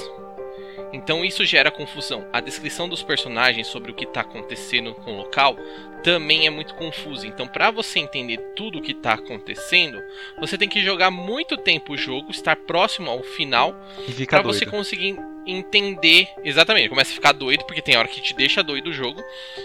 Pra você conseguir entender o que realmente está acontecendo. O filme não. O filme ele jogou isso num enredo que foi muito bem montado, porque é um enredo adaptado. Ele não conta a história total do jogo. É um enredo adaptado que foi adaptado de uma forma muito boa.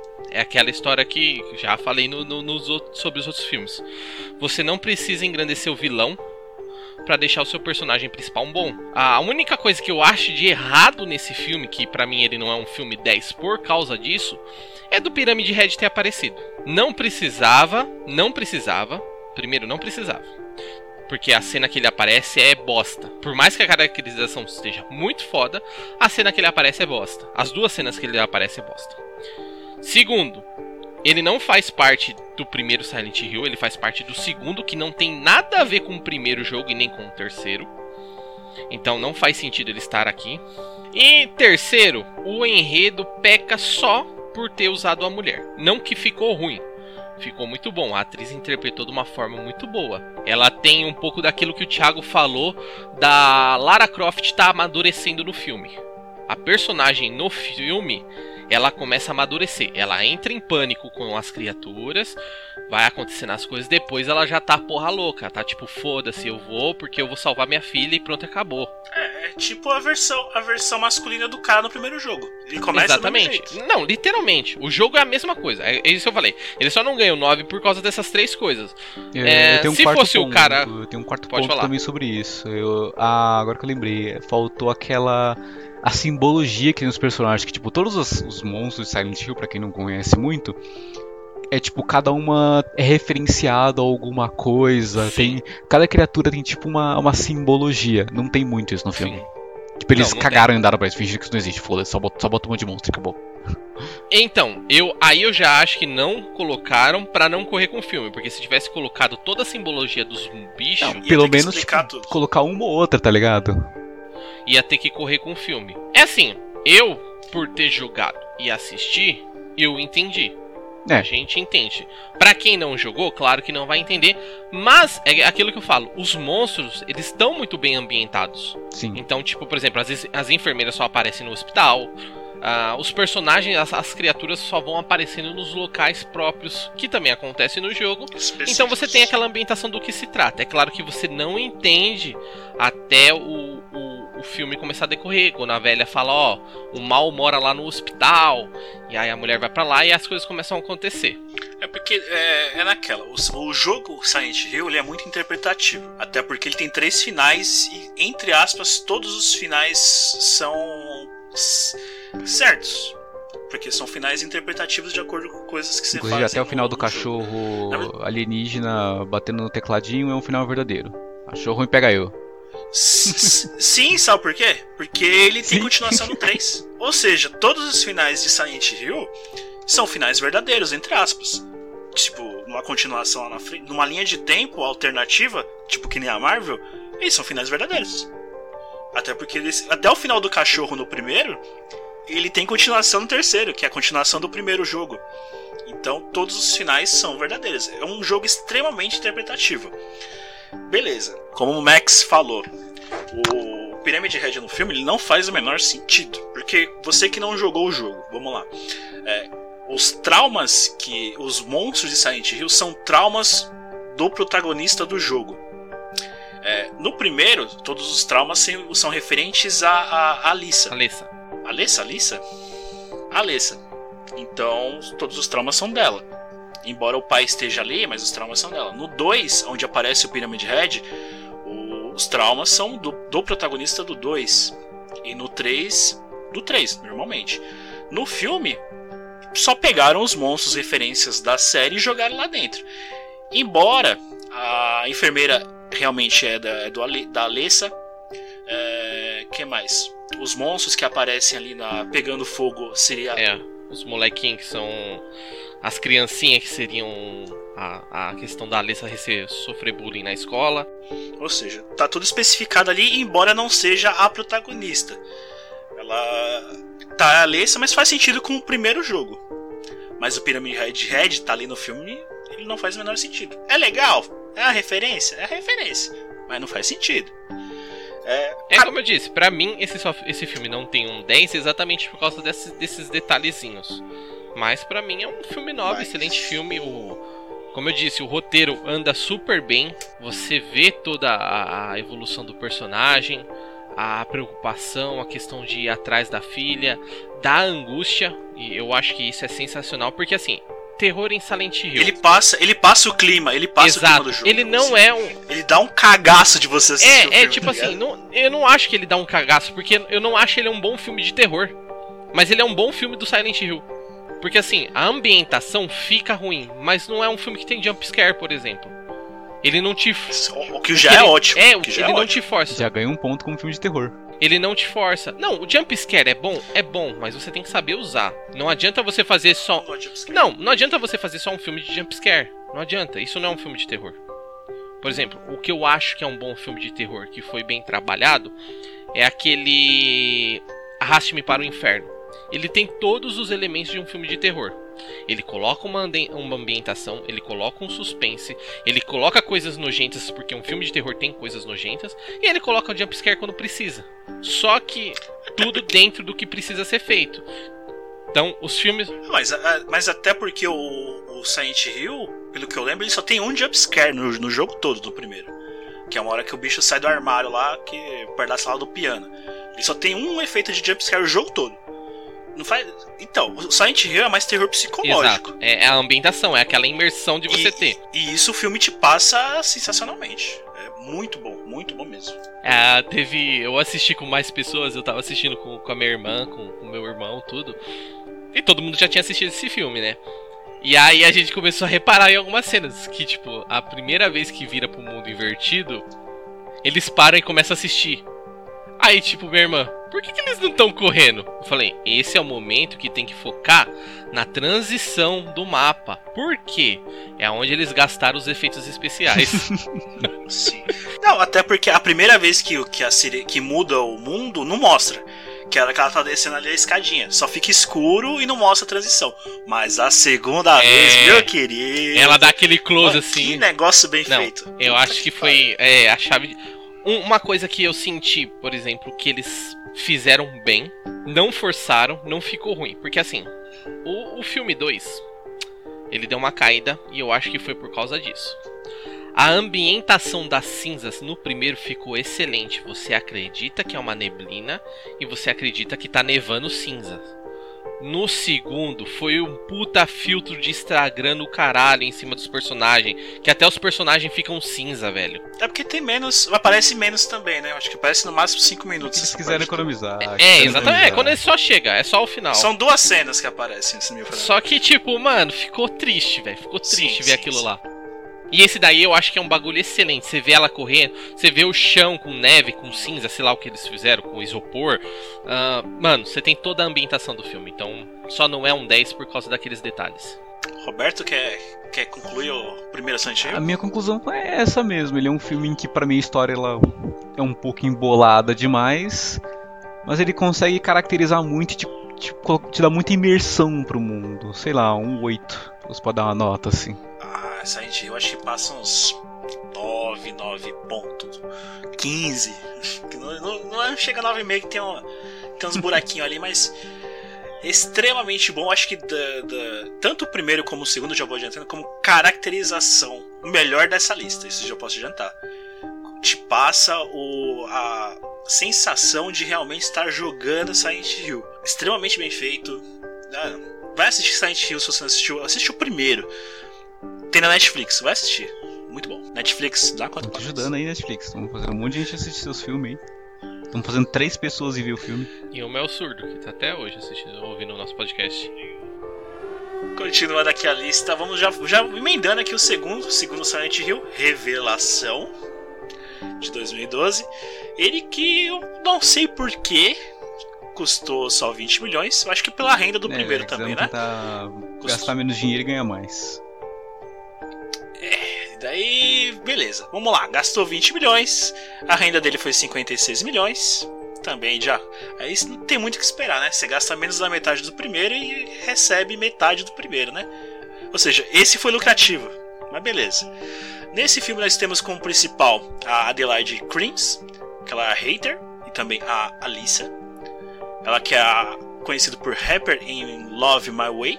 Sem Destino, ela é a Mia. Nós temos também o Kit Harington, que é o Vincent, conhecido por ser o Jon Snow na série Game of Thrones, e em Os Eternos, filme que vai sair da Marvel aí, ele vai ser o Cavaleiro Negro. Temos também a Carrie Moss, que é a Claudia Wolf. Sinceramente, eu não percebi que era ela. Para você que não conhece a Carrie Moss, ela é a Trinity da quadrilogia Matrix, filme que vai sair ano que vem. Diretor nós temos o Michael Bassett, que ele recentemente alterou o sexo, se assumiu trans, agora ele é chamado de Isabel. Referência do diretor, nós temos o Ash vs Evil Dead, a primeira temporada, e o Solomon Kane, o Caçador de Demônio. Não, não assisti a série, mas Ash vs Evil Dead é bom. E o Solomon Kane não assisti, então não posso falar. Você assistiu, Max? Assisti, é. E vamos para pôr um contexto, Solomon Kane é uma versão do Blade, tipo, medieval meio asiático. Quém. Quém. vamos, vamos voltar pro, pro Silent Hill. Silent Hill 2, aí nós temos o problema porque esse sim é corrido. Meu amigo, que filme corrido. Esse já não passa a sensação de estar tá jogando Silent Hill justamente por isso, por ser corrido. Mas começa aí, Max. Vamos lá. Esse aqui tem vários problemas. O elenco é bom, apesar que a Alessa ser uma atriz que não tem tanto impacto, o elenco é bom. O problema é que a menina começa a ter alucinação e, e fica meio complicado porque começa a aparecer um filme de terror ridículo do, do, dos anos 2000. Então começa, ela começa a ver muita coisa nada a ver, tudo. O problema é que caracterização, como o Thiago disse, tá boa. Então a, ela aparece, ela põe até o coletinho que ela usa no, no terceiro jogo, porque o Silent Hill Revelação ele é baseado no terceiro Silent Hill, que é uma sequência do primeiro. Então ela tem essa caracterização muito boa, então ela se veste é, igual o personagem. O policial que aparece perseguindo ela tá vestido igual o policial que persegue ela no jogo. Então toda a ambientação e os cenários que eles fazem é igual ao do jogo.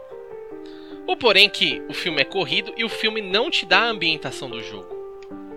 Então ele dá um. Uh, vamos pôr assim, ele é um filme de terror que não tem personagem de fundo. Então tem hora que a mina tá passando assim e não tem ninguém na rua. Não tem nada acontecendo. O que seria normal para um jogo de Silent Hill, mas não tem ambientação. Então fica parecendo que eles não tiveram dinheiro para pôr pessoas andando de fundo ou para fazer os efeitos de ter aquela ambientação de Silent Hill. A história corre demais, não explica nada, um vai aparecendo, as coisas vão acontecendo e E o pior de tudo é a sensação que eu tenho é que até a atriz não tava entendendo o que tava acontecendo. Sim. Porque o próprio personagem começa, tipo, a questionar muita coisa que, tipo, você fala, mano, você não tá entendendo o que tá acontecendo? Beleza.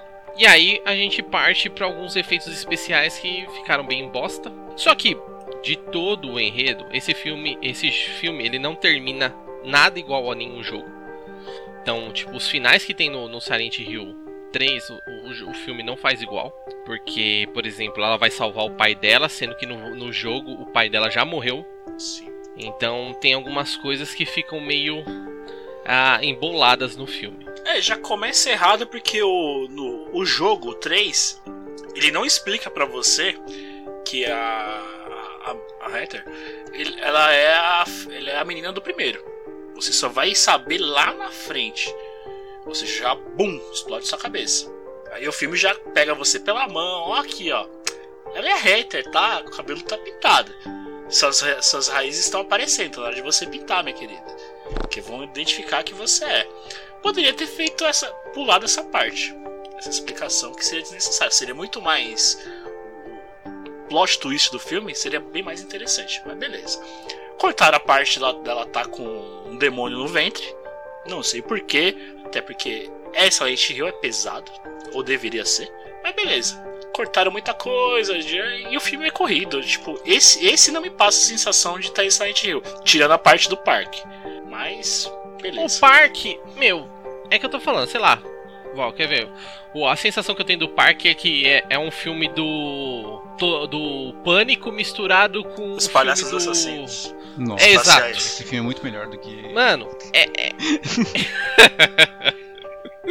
Não, é muito é, superficial. É, é isso que eu tô falando, tipo. Talvez. Porque ela, ela já. Naquela parte ela já tava em Silent Hill.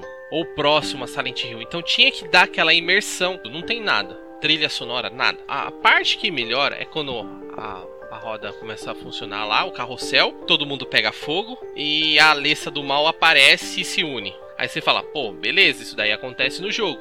Mas o resto, nada. Daí pra frente, É, é dispensável. então, aí daí pra frente começa um monte de problema. Porque a Carrie Anne, que tá interpretando a- uma mulher lá, ela fala que o poder da treva foi, tá tão grande que corrompeu a igreja e a, a igreja virou um outro ambiente. O que não acontece no jogo. E o que tá claramente pra gente, eles não tiveram dinheiro pra fazer cenário. Isso ficou mais do que claro, porque o hospital tá ruim. O hospital, sei lá, parece um armazém velho cheio de grade. Que, que ela vai ter que ir atrás do velho lá, que tem uma parte da peça. E essa parte da igreja é simplesmente um cenário, um, um galpão gigantesco, escuro, porque não tem fundo, você não tem a profundidade do ambiente. É um bagulho negro. E eles no meio, como se fosse um palco. Então, mano, tudo isso Esse é ruim. filme inteiro pra mim é uma decepção. Então, o final eu gostei por causa da, da, da, da ceninha de luta besta lá. Que faria sentido pra o final do filme. Então, esse filme aí, pra mim, é um 6 também e, e olhe lá. Com boa vontade. Com boa vontade.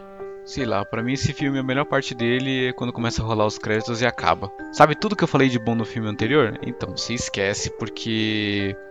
Aquela coisa, é a mesma coisa que acabaram de falar, faltou verba, pelo visto. Acho que faltou verba, não sei.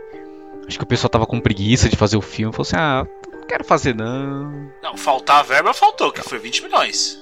Então, faltou Isso é verba, fato. até porque você vê o elenco. É um elenco bem mais de peso do que do primeiro filme. Só pelo fato da Carrie Anne tá aí e ela ser a Trinity, que não deve ser barato pra ter ela aí. E se eu não me engano, o Kit Harrison já, o Harrington já tava fazendo Game of Thrones, então que também não deve ser barato. Não- Não tava no ápice da- do Game of Thrones, Foi mas uma já tava graninha rolando. ali. Até pra, a- até pra ser um coadjuvante, né? Exatamente. Então, e aí eu acho que o maior problema é roteiro. Desculpa aí a, quem fez, desculpa o, o Michael aí, o Bassett, Eu não peço mas desculpa não, ficou ruim mesmo. velho. A Michael. A Michael. A Michael ficou ruim, mas Peço desculpa não, ficou, ficou ruim mesmo, vai aprender a fazer um filme melhor. Esse, esse. Se você quer fechar. o- Você viu o primeiro, você quer fechar a história?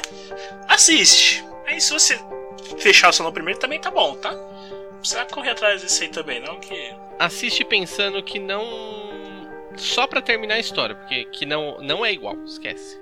Não, às vezes nem parece continuação. E só complemento, sim, o Kit Harington ele já estava participando de Game of Thrones, que Game of Thrones é de 2011 e esse site a revelação é de, de 2012, então ele já estava fazendo. Então provavelmente foi 5 milhões para um e 15 para outro e sobrou 5 milhões para fazer o filme. E foi essa lástima aí que, que fizeram. Revelação, e não revelaram Revelaram quase nada que não consegue fazer o filme com pouco dinheiro. É, e, a revelação, e a revelação foi dada nos dois primeiros minutos do filme, no qual Que todo mundo sabia.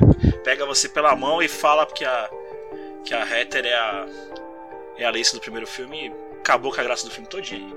Mas beleza.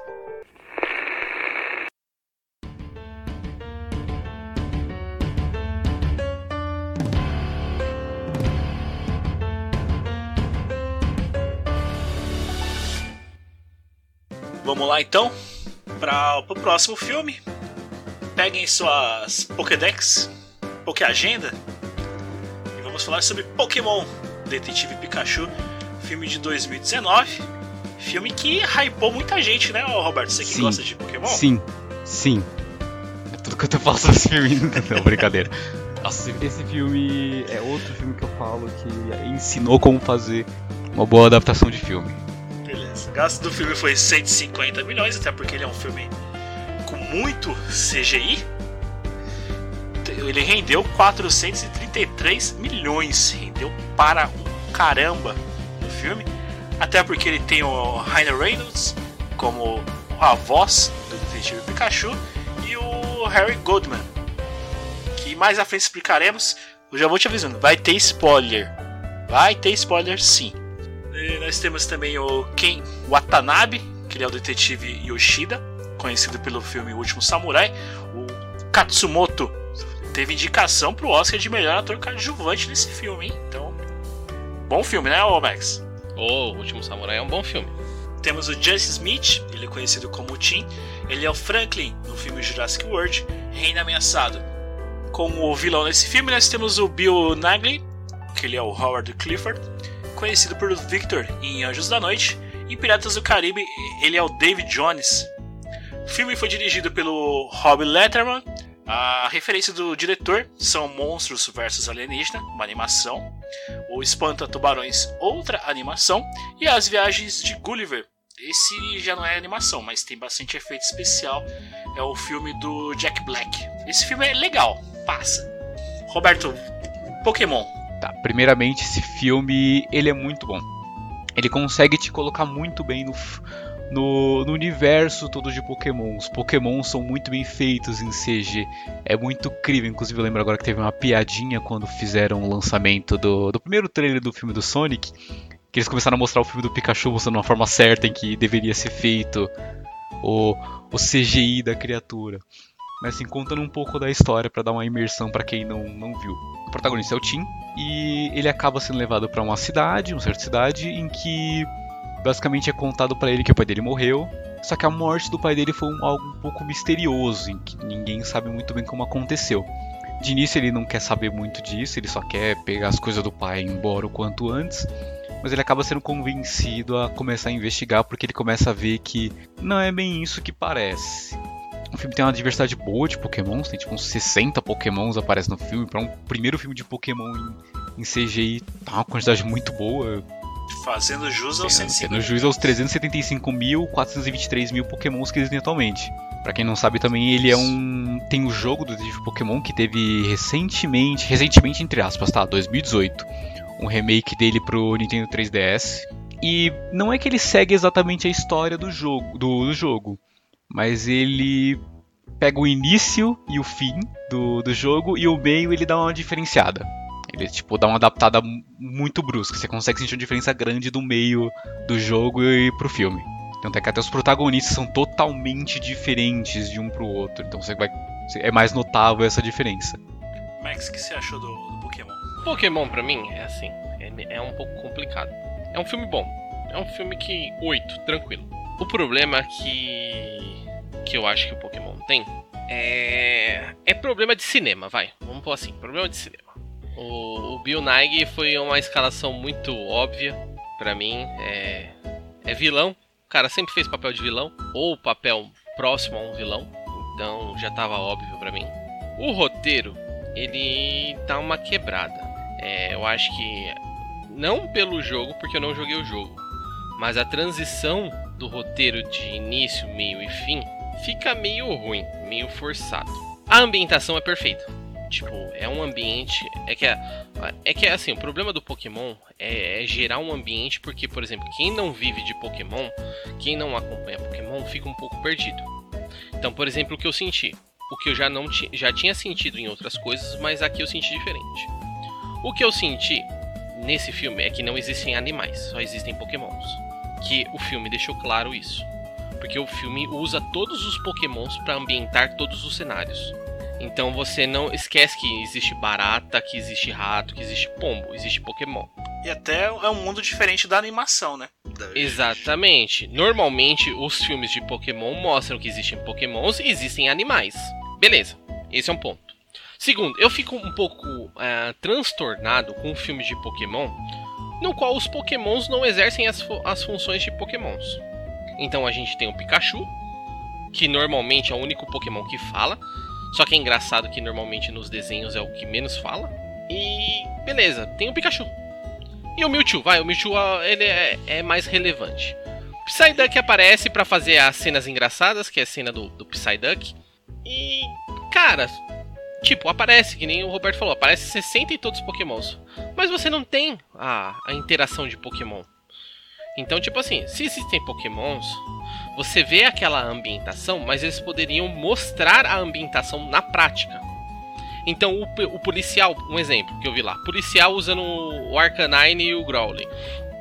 O policial barra o personagem principal e revista o cara. Só que de vez em revistar, o Arcanine vem encher a ele. Pronto! Você soube usar o Pokémon dentro da função que você especificou ele para fazer alguma coisa. Então aparece lá os Squirtle fazendo a, apagando fogo, mas são tapes que acontecem. Não tem a interação com um Pokémon, com um personagem. E isso que eu achei um pouco falho. Segundo, é que todo mundo que quer assistir um filme de Pokémon, ele quer ver uma batalha Pokémon. Porque desculpa, não importa o enredo que você vai colocar. Eu quero assistir Pokémon pros Pokémon se matar. eu quero ver o pau quebrando.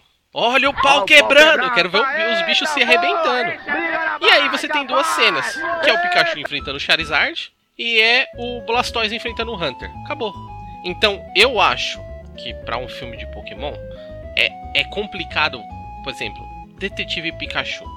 Poderiam ter trazido outro filme, poderia ter trazido uma outra adaptação de Pokémon para colocar o universo Pokémon em prática, para depois você trazer o Detetive Pikachu, porque seria mais ah, palpável para mim.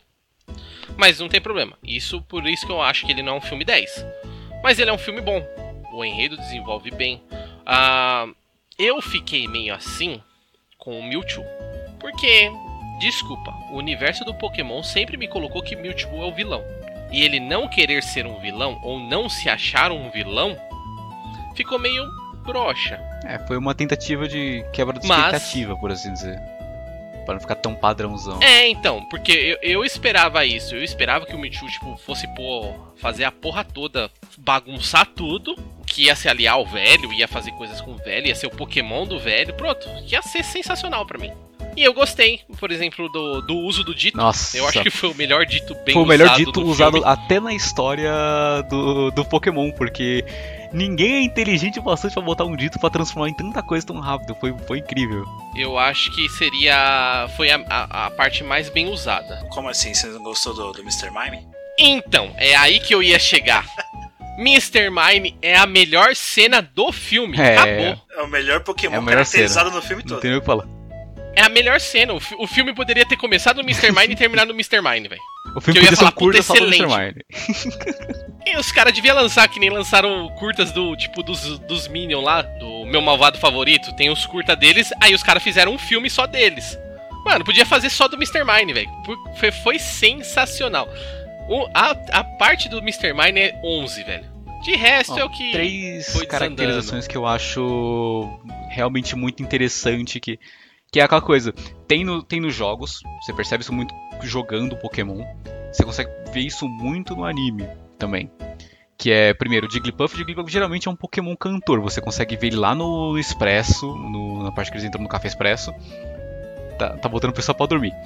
Aí tem o Ludicolo como garçom, que eu achei incrível, que você vê de fundo o Ludicolo, que ele já, ele já é meio que algo meio caribenho, algo do tipo assim. Aí tem o Snorlax como mendigo, que ele tá no meio da rua dormindo. E tem o Machamp como guarda de trânsito, que é algumas coisas que você tinha comentado, que queria ver eles meio que trabalhando assim na cidade. Tipo, você consegue ver de fundo o Machamp meio como guarda de trânsito, ajudando os carros a passar e tal. Tipo, essas coisas, mostrando os Pokémon interagindo no mundo, eu gostei da quantidade, mas poderia realmente ter mais. Poderia aparecer mais e mostrar, tipo, acontecendo melhor. Então, poderia ter mais. Poderia, por exemplo, aqui a, foi a ideia de usar a luta Pokémon nesse ambiente como clandestino é legal, porque assim, a gente sabe que Pokémon tem problemas por é, usar animais e criar Por rinhas. ser rinha de animais. Exatamente, é uma rinha de animal, pronto, desculpa. Pokémon é rinha de animal. Só que ele colocando como a rinha sendo ilegal, ficou bacana, ficou Faz sentido. politicamente correto. Hein? Politicamente palpável, podem fazer. É, correto, porque é ilegal. até podem ilegal fazer é ilegal. uma possível continuação. É, por exemplo, existir as ligas, é, as ligas legais, as ligas em que realmente se tem um treinamento, é bem feito, tem um juiz, tudo bonitinho, beleza, pode acontecer as lutas até um certo ponto. Porém, com tudo, tipo, tem no arco tudo, tudo bonitinho, que nem é realmente no, no desenho. Se eles conseguirem adaptar essa lei muito bem pros filmes, nossa, vai ficar incrível. Vai ficar muito bom as lutas. É, mas daí tem, mas aí vai ser, mas aí seria no mundo paralelo, né? Não Então, pode ser no mesmo mundo do, do, do Detetive Pikachu, porque ali humanos e pokémons... Com, tá aí. Pokémons- Não, mas pera aí. Foi Humanos e confirmado. pokémons é, Foi- vivem em convênio. Foi confirmado já que o harmonia, mundo né? do Detetive Pikachu é o mesmo mundo em que tem o Ash. Então, mas aí, Thiago, no roteiro, no próprio filme diz que isso só acontece naquela cidade, por causa do velho. Porque essa cidade foi criada única e especificamente pra, pra ter os pokémons como coexistindo junto. Porque tanto é que até no anime mesmo, não é tão comum você ver os pokémons, como que fala? Interagindo tanto assim com as pessoas. Você vai ver, por exemplo, vamos pegar um episódio aleatório do Ash. Do Ash no- nas primeiras temporadas. Você vê, beleza, você vê os, os pokémons cães, por assim dizer, da polícia. Você vê uma Chansey com um Pokémon mais de. dos centros Pokémon. E tipo, só. Você, tipo, beleza, você- vê o Machamp como ajudando nas construções, mas não tem tantas. tanto Pokémon trabalhando, por assim dizer, que nem tem nessa cidade. É, assim, poderia ser um filme, um filme vai, vamos trazer pro, pro lado mais real, assim. O cara seria um treinador de Pokémon, mas como mais ou menos como é que é o Creed. O, o Stallone é o treinador Isso, do, do, isso. do principal lá, que eu esqueci o nome. Mas não ia ser um treinador Pokémon. Vamos lá. Ia ficar, ia ficar meio estranho, mas. O que eu vi, o que eu vi, primeiro, o, quando o Tim aparece, ele tá na cidade dele e ele tá capturando um Pokémon. Tentando, na verdade. Tentando, exatamente. E lá mostra a ambientação do que é o mundo normal. Lá você não vê quase pokémons interagindo, você vê um pokémon na natureza. Então, ele, tipo, ele não passa pra ser um treinador Pokémon. exatamente. E aí, to- o, o filme deixa essa ambientação. Existe é, os torneios de Pokémon. O pessoal captura os Pokémons pra lutar ou pra usar pra qualquer outra coisa. Só que na cidade, onde quando ele chega na cidade e começa a explicar sobre a cidade, a cidade tem uma política diferente. Os Pokémons coexistem. Então, tanto que na cidade ninguém usa o Pokémon dentro Eles de uma Pokébola. Todos eles ficam soltos, livres. Só que isso só nessa cidade. Fora da cidade é normal. Então, por isso que provavelmente tem essa ambientação que é o mesmo mundo de Ash. Se der dinheiro, se tiver custo, eles podem fazer o Ash, o que eu acho que vai ser uma bosta. Eu tenho medo de como pode ser adaptado. Porque assim, ó, Então, primeiro, não tem que Óbvio, adaptar a história do tá Pokémon. Esquece. O que eu faria? Faz um outro personagem e ele entra no torneio e o último que ele enfrenta é o Ash. Pronto. Puta, o bagulho ia explodir, velho. Puta, sabe o que eles poderiam fazer? Sabe o que eles poderiam fazer? Eles pegavam a história do Red. Eles pegam a história do Red, pronto, adapta pra filme. Tem uma adaptação muito boa dela pra, pra animação. E se ela fosse adaptada pra filme, eu acho que com esses, um Pokémon nesse estilo que tá agora, ia ser muito bom. Ia ser muito bem feito.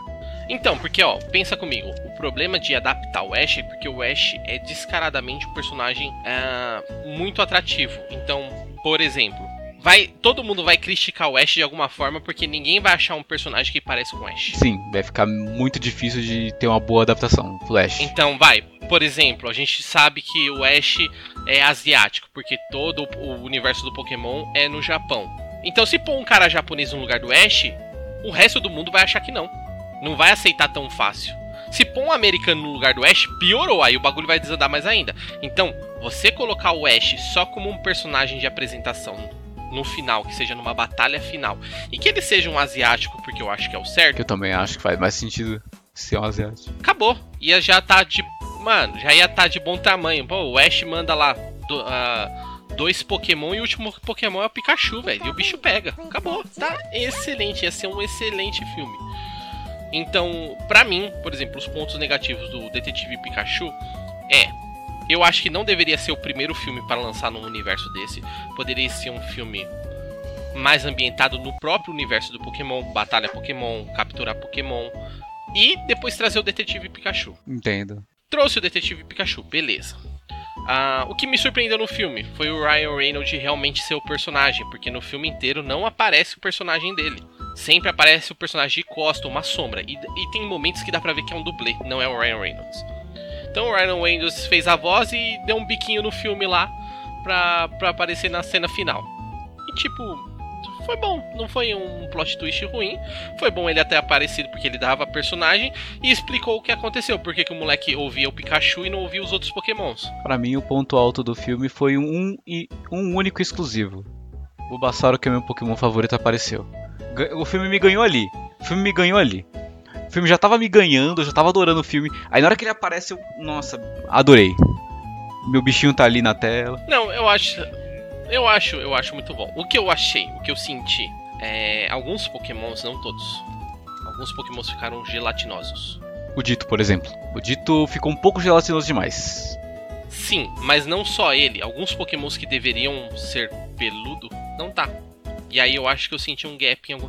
Não, não tô falando dos Pokémons que aparecem primariamente, mas os Pokémons que aparecem de fundo, acho que os caras não texturizou como deveria ter texturizado. É, eu acho que, por exemplo, o Machamp, a textura do Machamp foi, a, foi uma, uma que ficou assim. muito estranha. Ficou estranho. Fi- Ficou parecendo o desenho do Pokémon, só que o cara fez 3D. É, ficou um desenho muito 3D. O Snorlax ficou muito bom porque ele tá realmente um Pokémon bem peludo. Sim. Sim. Tipo, é um outro Pokémon que você consegue sentir que tá estranho, mas no geral tá. tá muito bom. No geral sim, tá muito sim. Tanto que, que esse filme, por ele ter saído um ano antes do filme que a gente vai falar em seguida, fez o- esse filme que a gente vai falar agora mudar totalmente o visual do, do protagonista, né?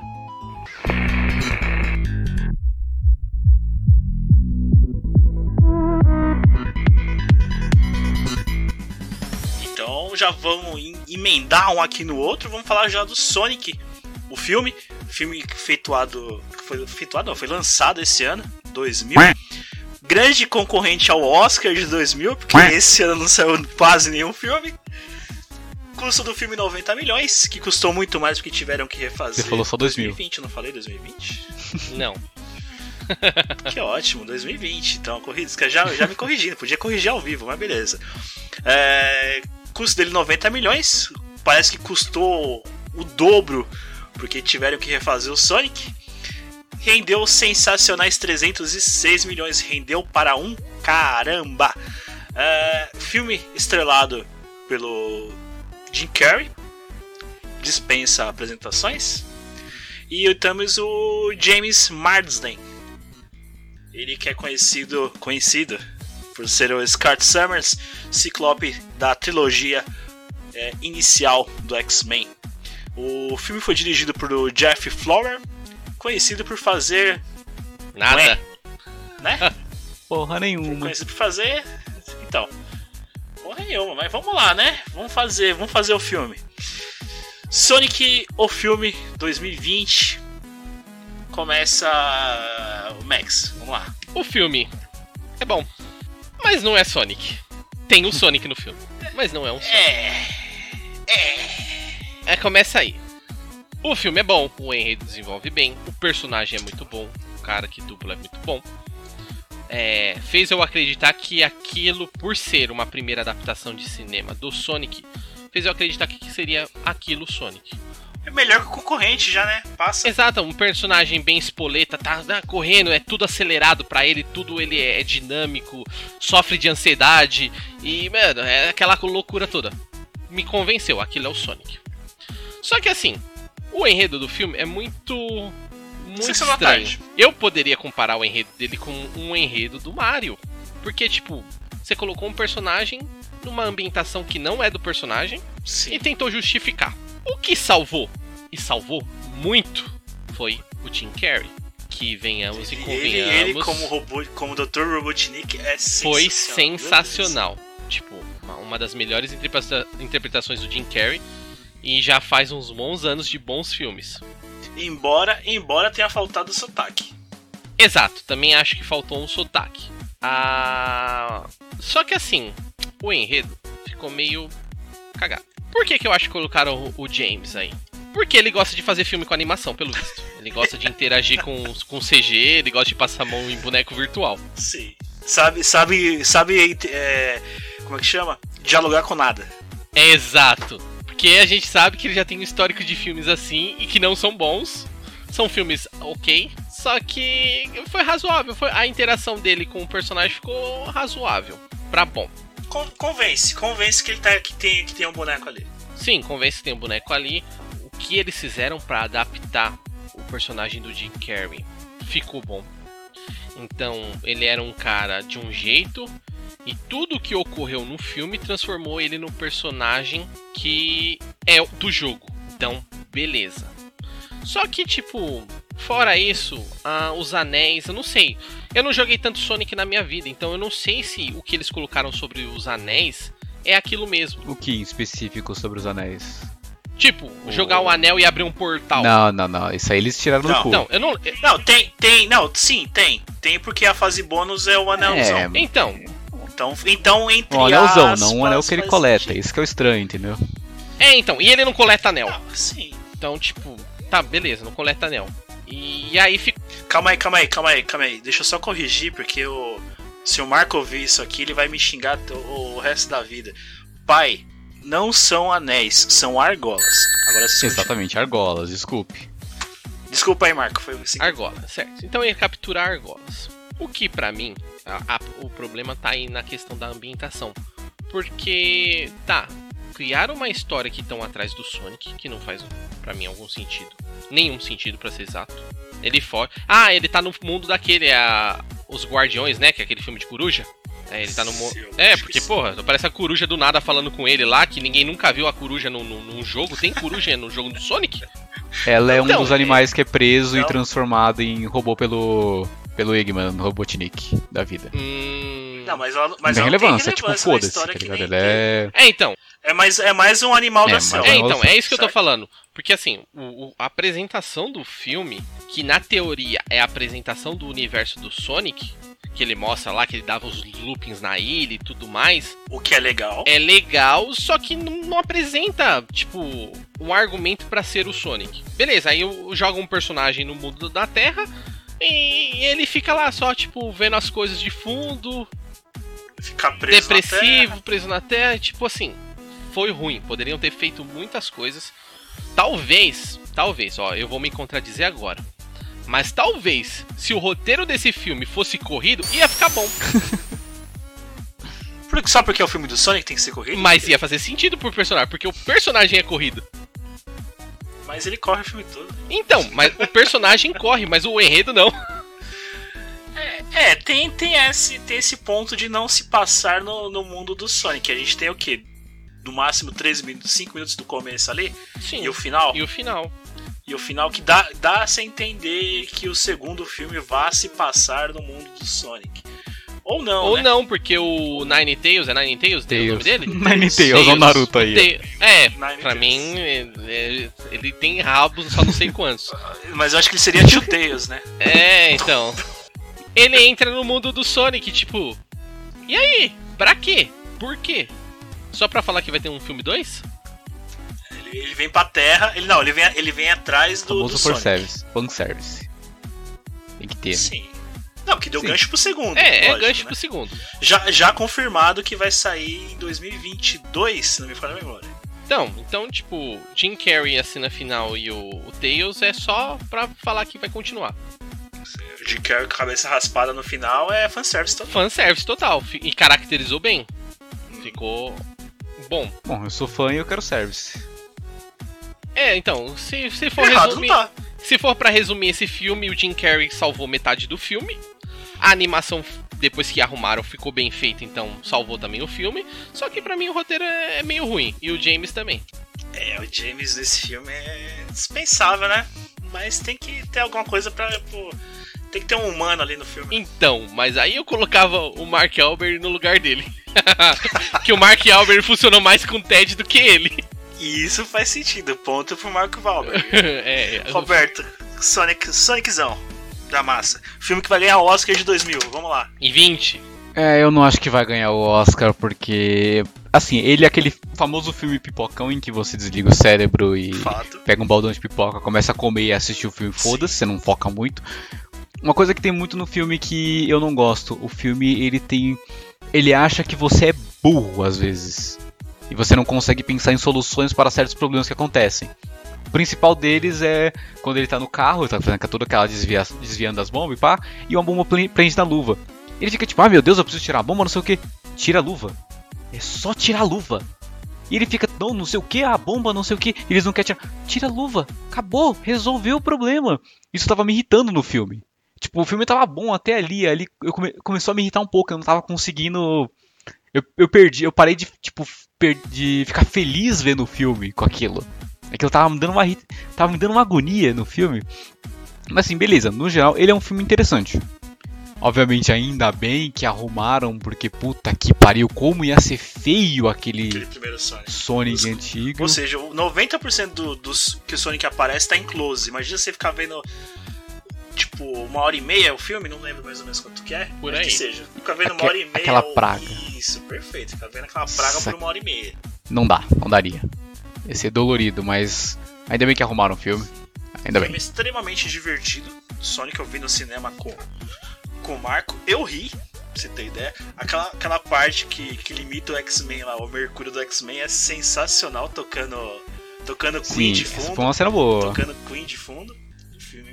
Muito bom. Fa- Faz jus ao Sonic, ele tá extremamente rápido ali, o mundo todo é, lento e ele ali mexendo em tudo. É sensacional aquela parte. O filme é muito bom, eu ri bastante. Mas é que nem o Roberto falou: você tem que desligar o cérebro e assistir. É um filme sessão da tarde. Tipo, não vai pensando que você vai ver um filme cheio de puzzle, bababá, não sei o que. Mas, pra mim, entra como 8, 8,5. Porque, pela expectativa que se criou no primeiro trailer, é, era bem baixa. Então, É, ele iniciou com uma expectativa muito baixa por causa do, do primeira animação. Aí subiu a expectativa um pouco. Mas aí vem aquela uma coisa que eu vi, eu vi um pessoal falando. Não é porque melhorou a animação que a história ficou boa. A história continua sendo uma história meio medíocre. Tipo, infelizmente é uma história meio meh. É, é mais ou menos como eu coloquei no meu. no- no- acho que foi no, no Facebook, no Twitter. É, quando a, a empresa se comprometeu a arrumar o Sonic. Deu, ainda, quando arrumou e saiu a primeira imagem dele, deu postei assim: pronto, agora a gente pode se concentrar e meter o pau no roteiro. Exatamente, agora pode ir pro foco do roteiro, que por uma- saberíamos que ia ser uma droga e foi uma droga. Não é uma droga, mas foi É um um- é um- roteiro é um mediano. droga- é um vai, droga legal. pra- É um droga mediano, é um droga mediano, É uma vai. droga legal. É uma droga que dá pra assistir e dar risada se você desligar o cérebro. Não, colocar lógica. não colocar lógica. Sonic, leve sua criança pra assistir se você não viu. Não sei onde você vai levar pra assistir, né? Mas compra aí. entendeu? Ah, vai levar pro quarto pra assistir na Netflix, tá ligado? Vai ligar a Tem YouTube, Zona, vai ligar o Tem PC. no YouTube R$7,90, ou seja, vale muito a pena. Compra lá no É, YouTube. é um bom preço. R$7,90 é bom. Muito bom. Sonic, nós aprova. Podcast Paralelo.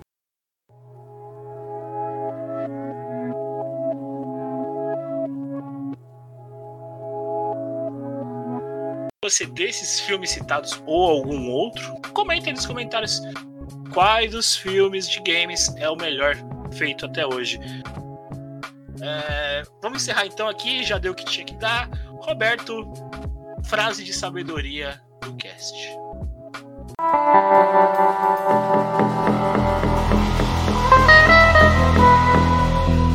O cara é ateu e mora em Espírito Santo. Enfia a hipocrisia. Essa foi boa. Essa foi boa. Frase de sabedoria do Roberto dita aí, então. Vamos para as nossas considerações finais. Max, o que, que você tem a dizer sobre o cast de hoje? Meu, foi um cast difícil de fazer, porque teve que assistir muita coisa ruim, né? E alguns filmes valeram a pena assistir de novo. Deu pra ver coisas que não tinha visto a primeira vez. É um ponto de vista, né? Claro, vai ter gente que vai discordar. Como da mesma forma que eu acho Street Fighter legal. Eu gosto. Não é bom, mas eu gosto. Então, é isso. Simplesmente a nossa opinião. E Resident Evil é ruim. Roberto, suas considerações finais deste cast sobre filmes. Perdi uns 30 de QI assistindo alguns filmes aí. Fiquei triste, fiquei muito triste, muito triste. Mas pelo menos eu fui perceber que existe mais filme ruim do que eu pensava. Fiquei triste mais ainda por perceber isso. Vai fazer o que, né?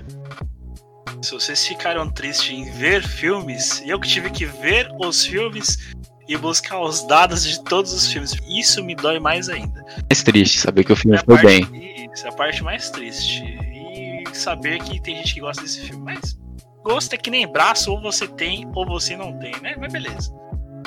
Um questionamento para você colocar aí nos comentários do cast, seja ele no Facebook, que ele é, Max. Eu não tenho Facebook, porque você insiste. Querido, vamos lá. Podcast paralelo no Facebook. Caso o nosso ouvinte queira comentar, Roberto, no Twitter, ele seria? Ele ia ficar querendo, porque eu não vou falar que é P paralelo. Caso você também queira comentar, é, eu esqueci qual que é a nossa outra mídia. Seria o Instagram? O Instagram, sim, fotinha.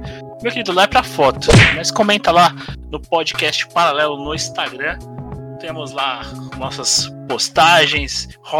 Opa, ele comenta. Lá também temos os drops que saem geralmente do, do cast. Tem vários do primeiro do nosso primeiro podcast, que foi nos apresentando. Então, comenta no Facebook, Twitter, se alguém usa isso ainda, além de mim, e Instagram. Então, nos despedimos aqui. Não sei quando vai sair o próximo cast. Se atrasar tanto quanto este, vai ser sensacional. Nos vemos. Até o próximo play.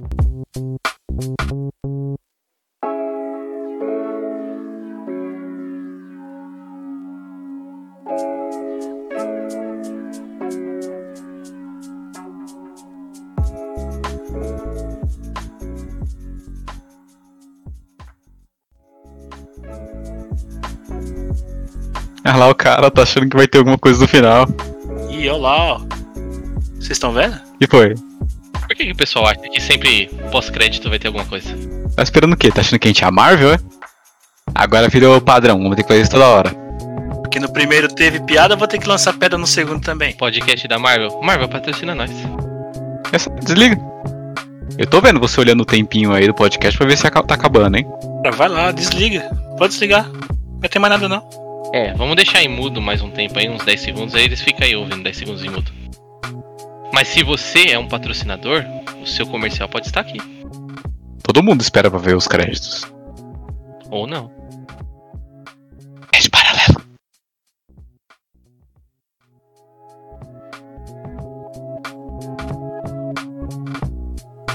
Pode ir embora, cara. Pode fechar. Espera o próximo, cara. Cara, você ainda tá esperando uma piada? Sério mesmo? A gente teve problema técnico, você não percebeu? Que a gente demorou pra lançar? Não vai ter mais nada aqui. Não, deu, não, deu, não teve tempo pra gravar. Caramba, cara, você ainda tá aqui. Já que você tá aqui. E manda eles ouvirem até o final. Que vai ter uma piada aqui. Tá bom, né? Vai. Só vai. Segue. Vai. É. Compartilha. Ok. Falou, forte abraço. Isso. Faz a pegadinha. Faz a pegadinha. Fala que vai ter um. Ó, o crédito do 2 é legal. Ouve lá. Tá bom, né? Chega. Pode ir. Chega, acabou, acabou. Só vai, aceita. Aceita. Mas já acabou? Acho que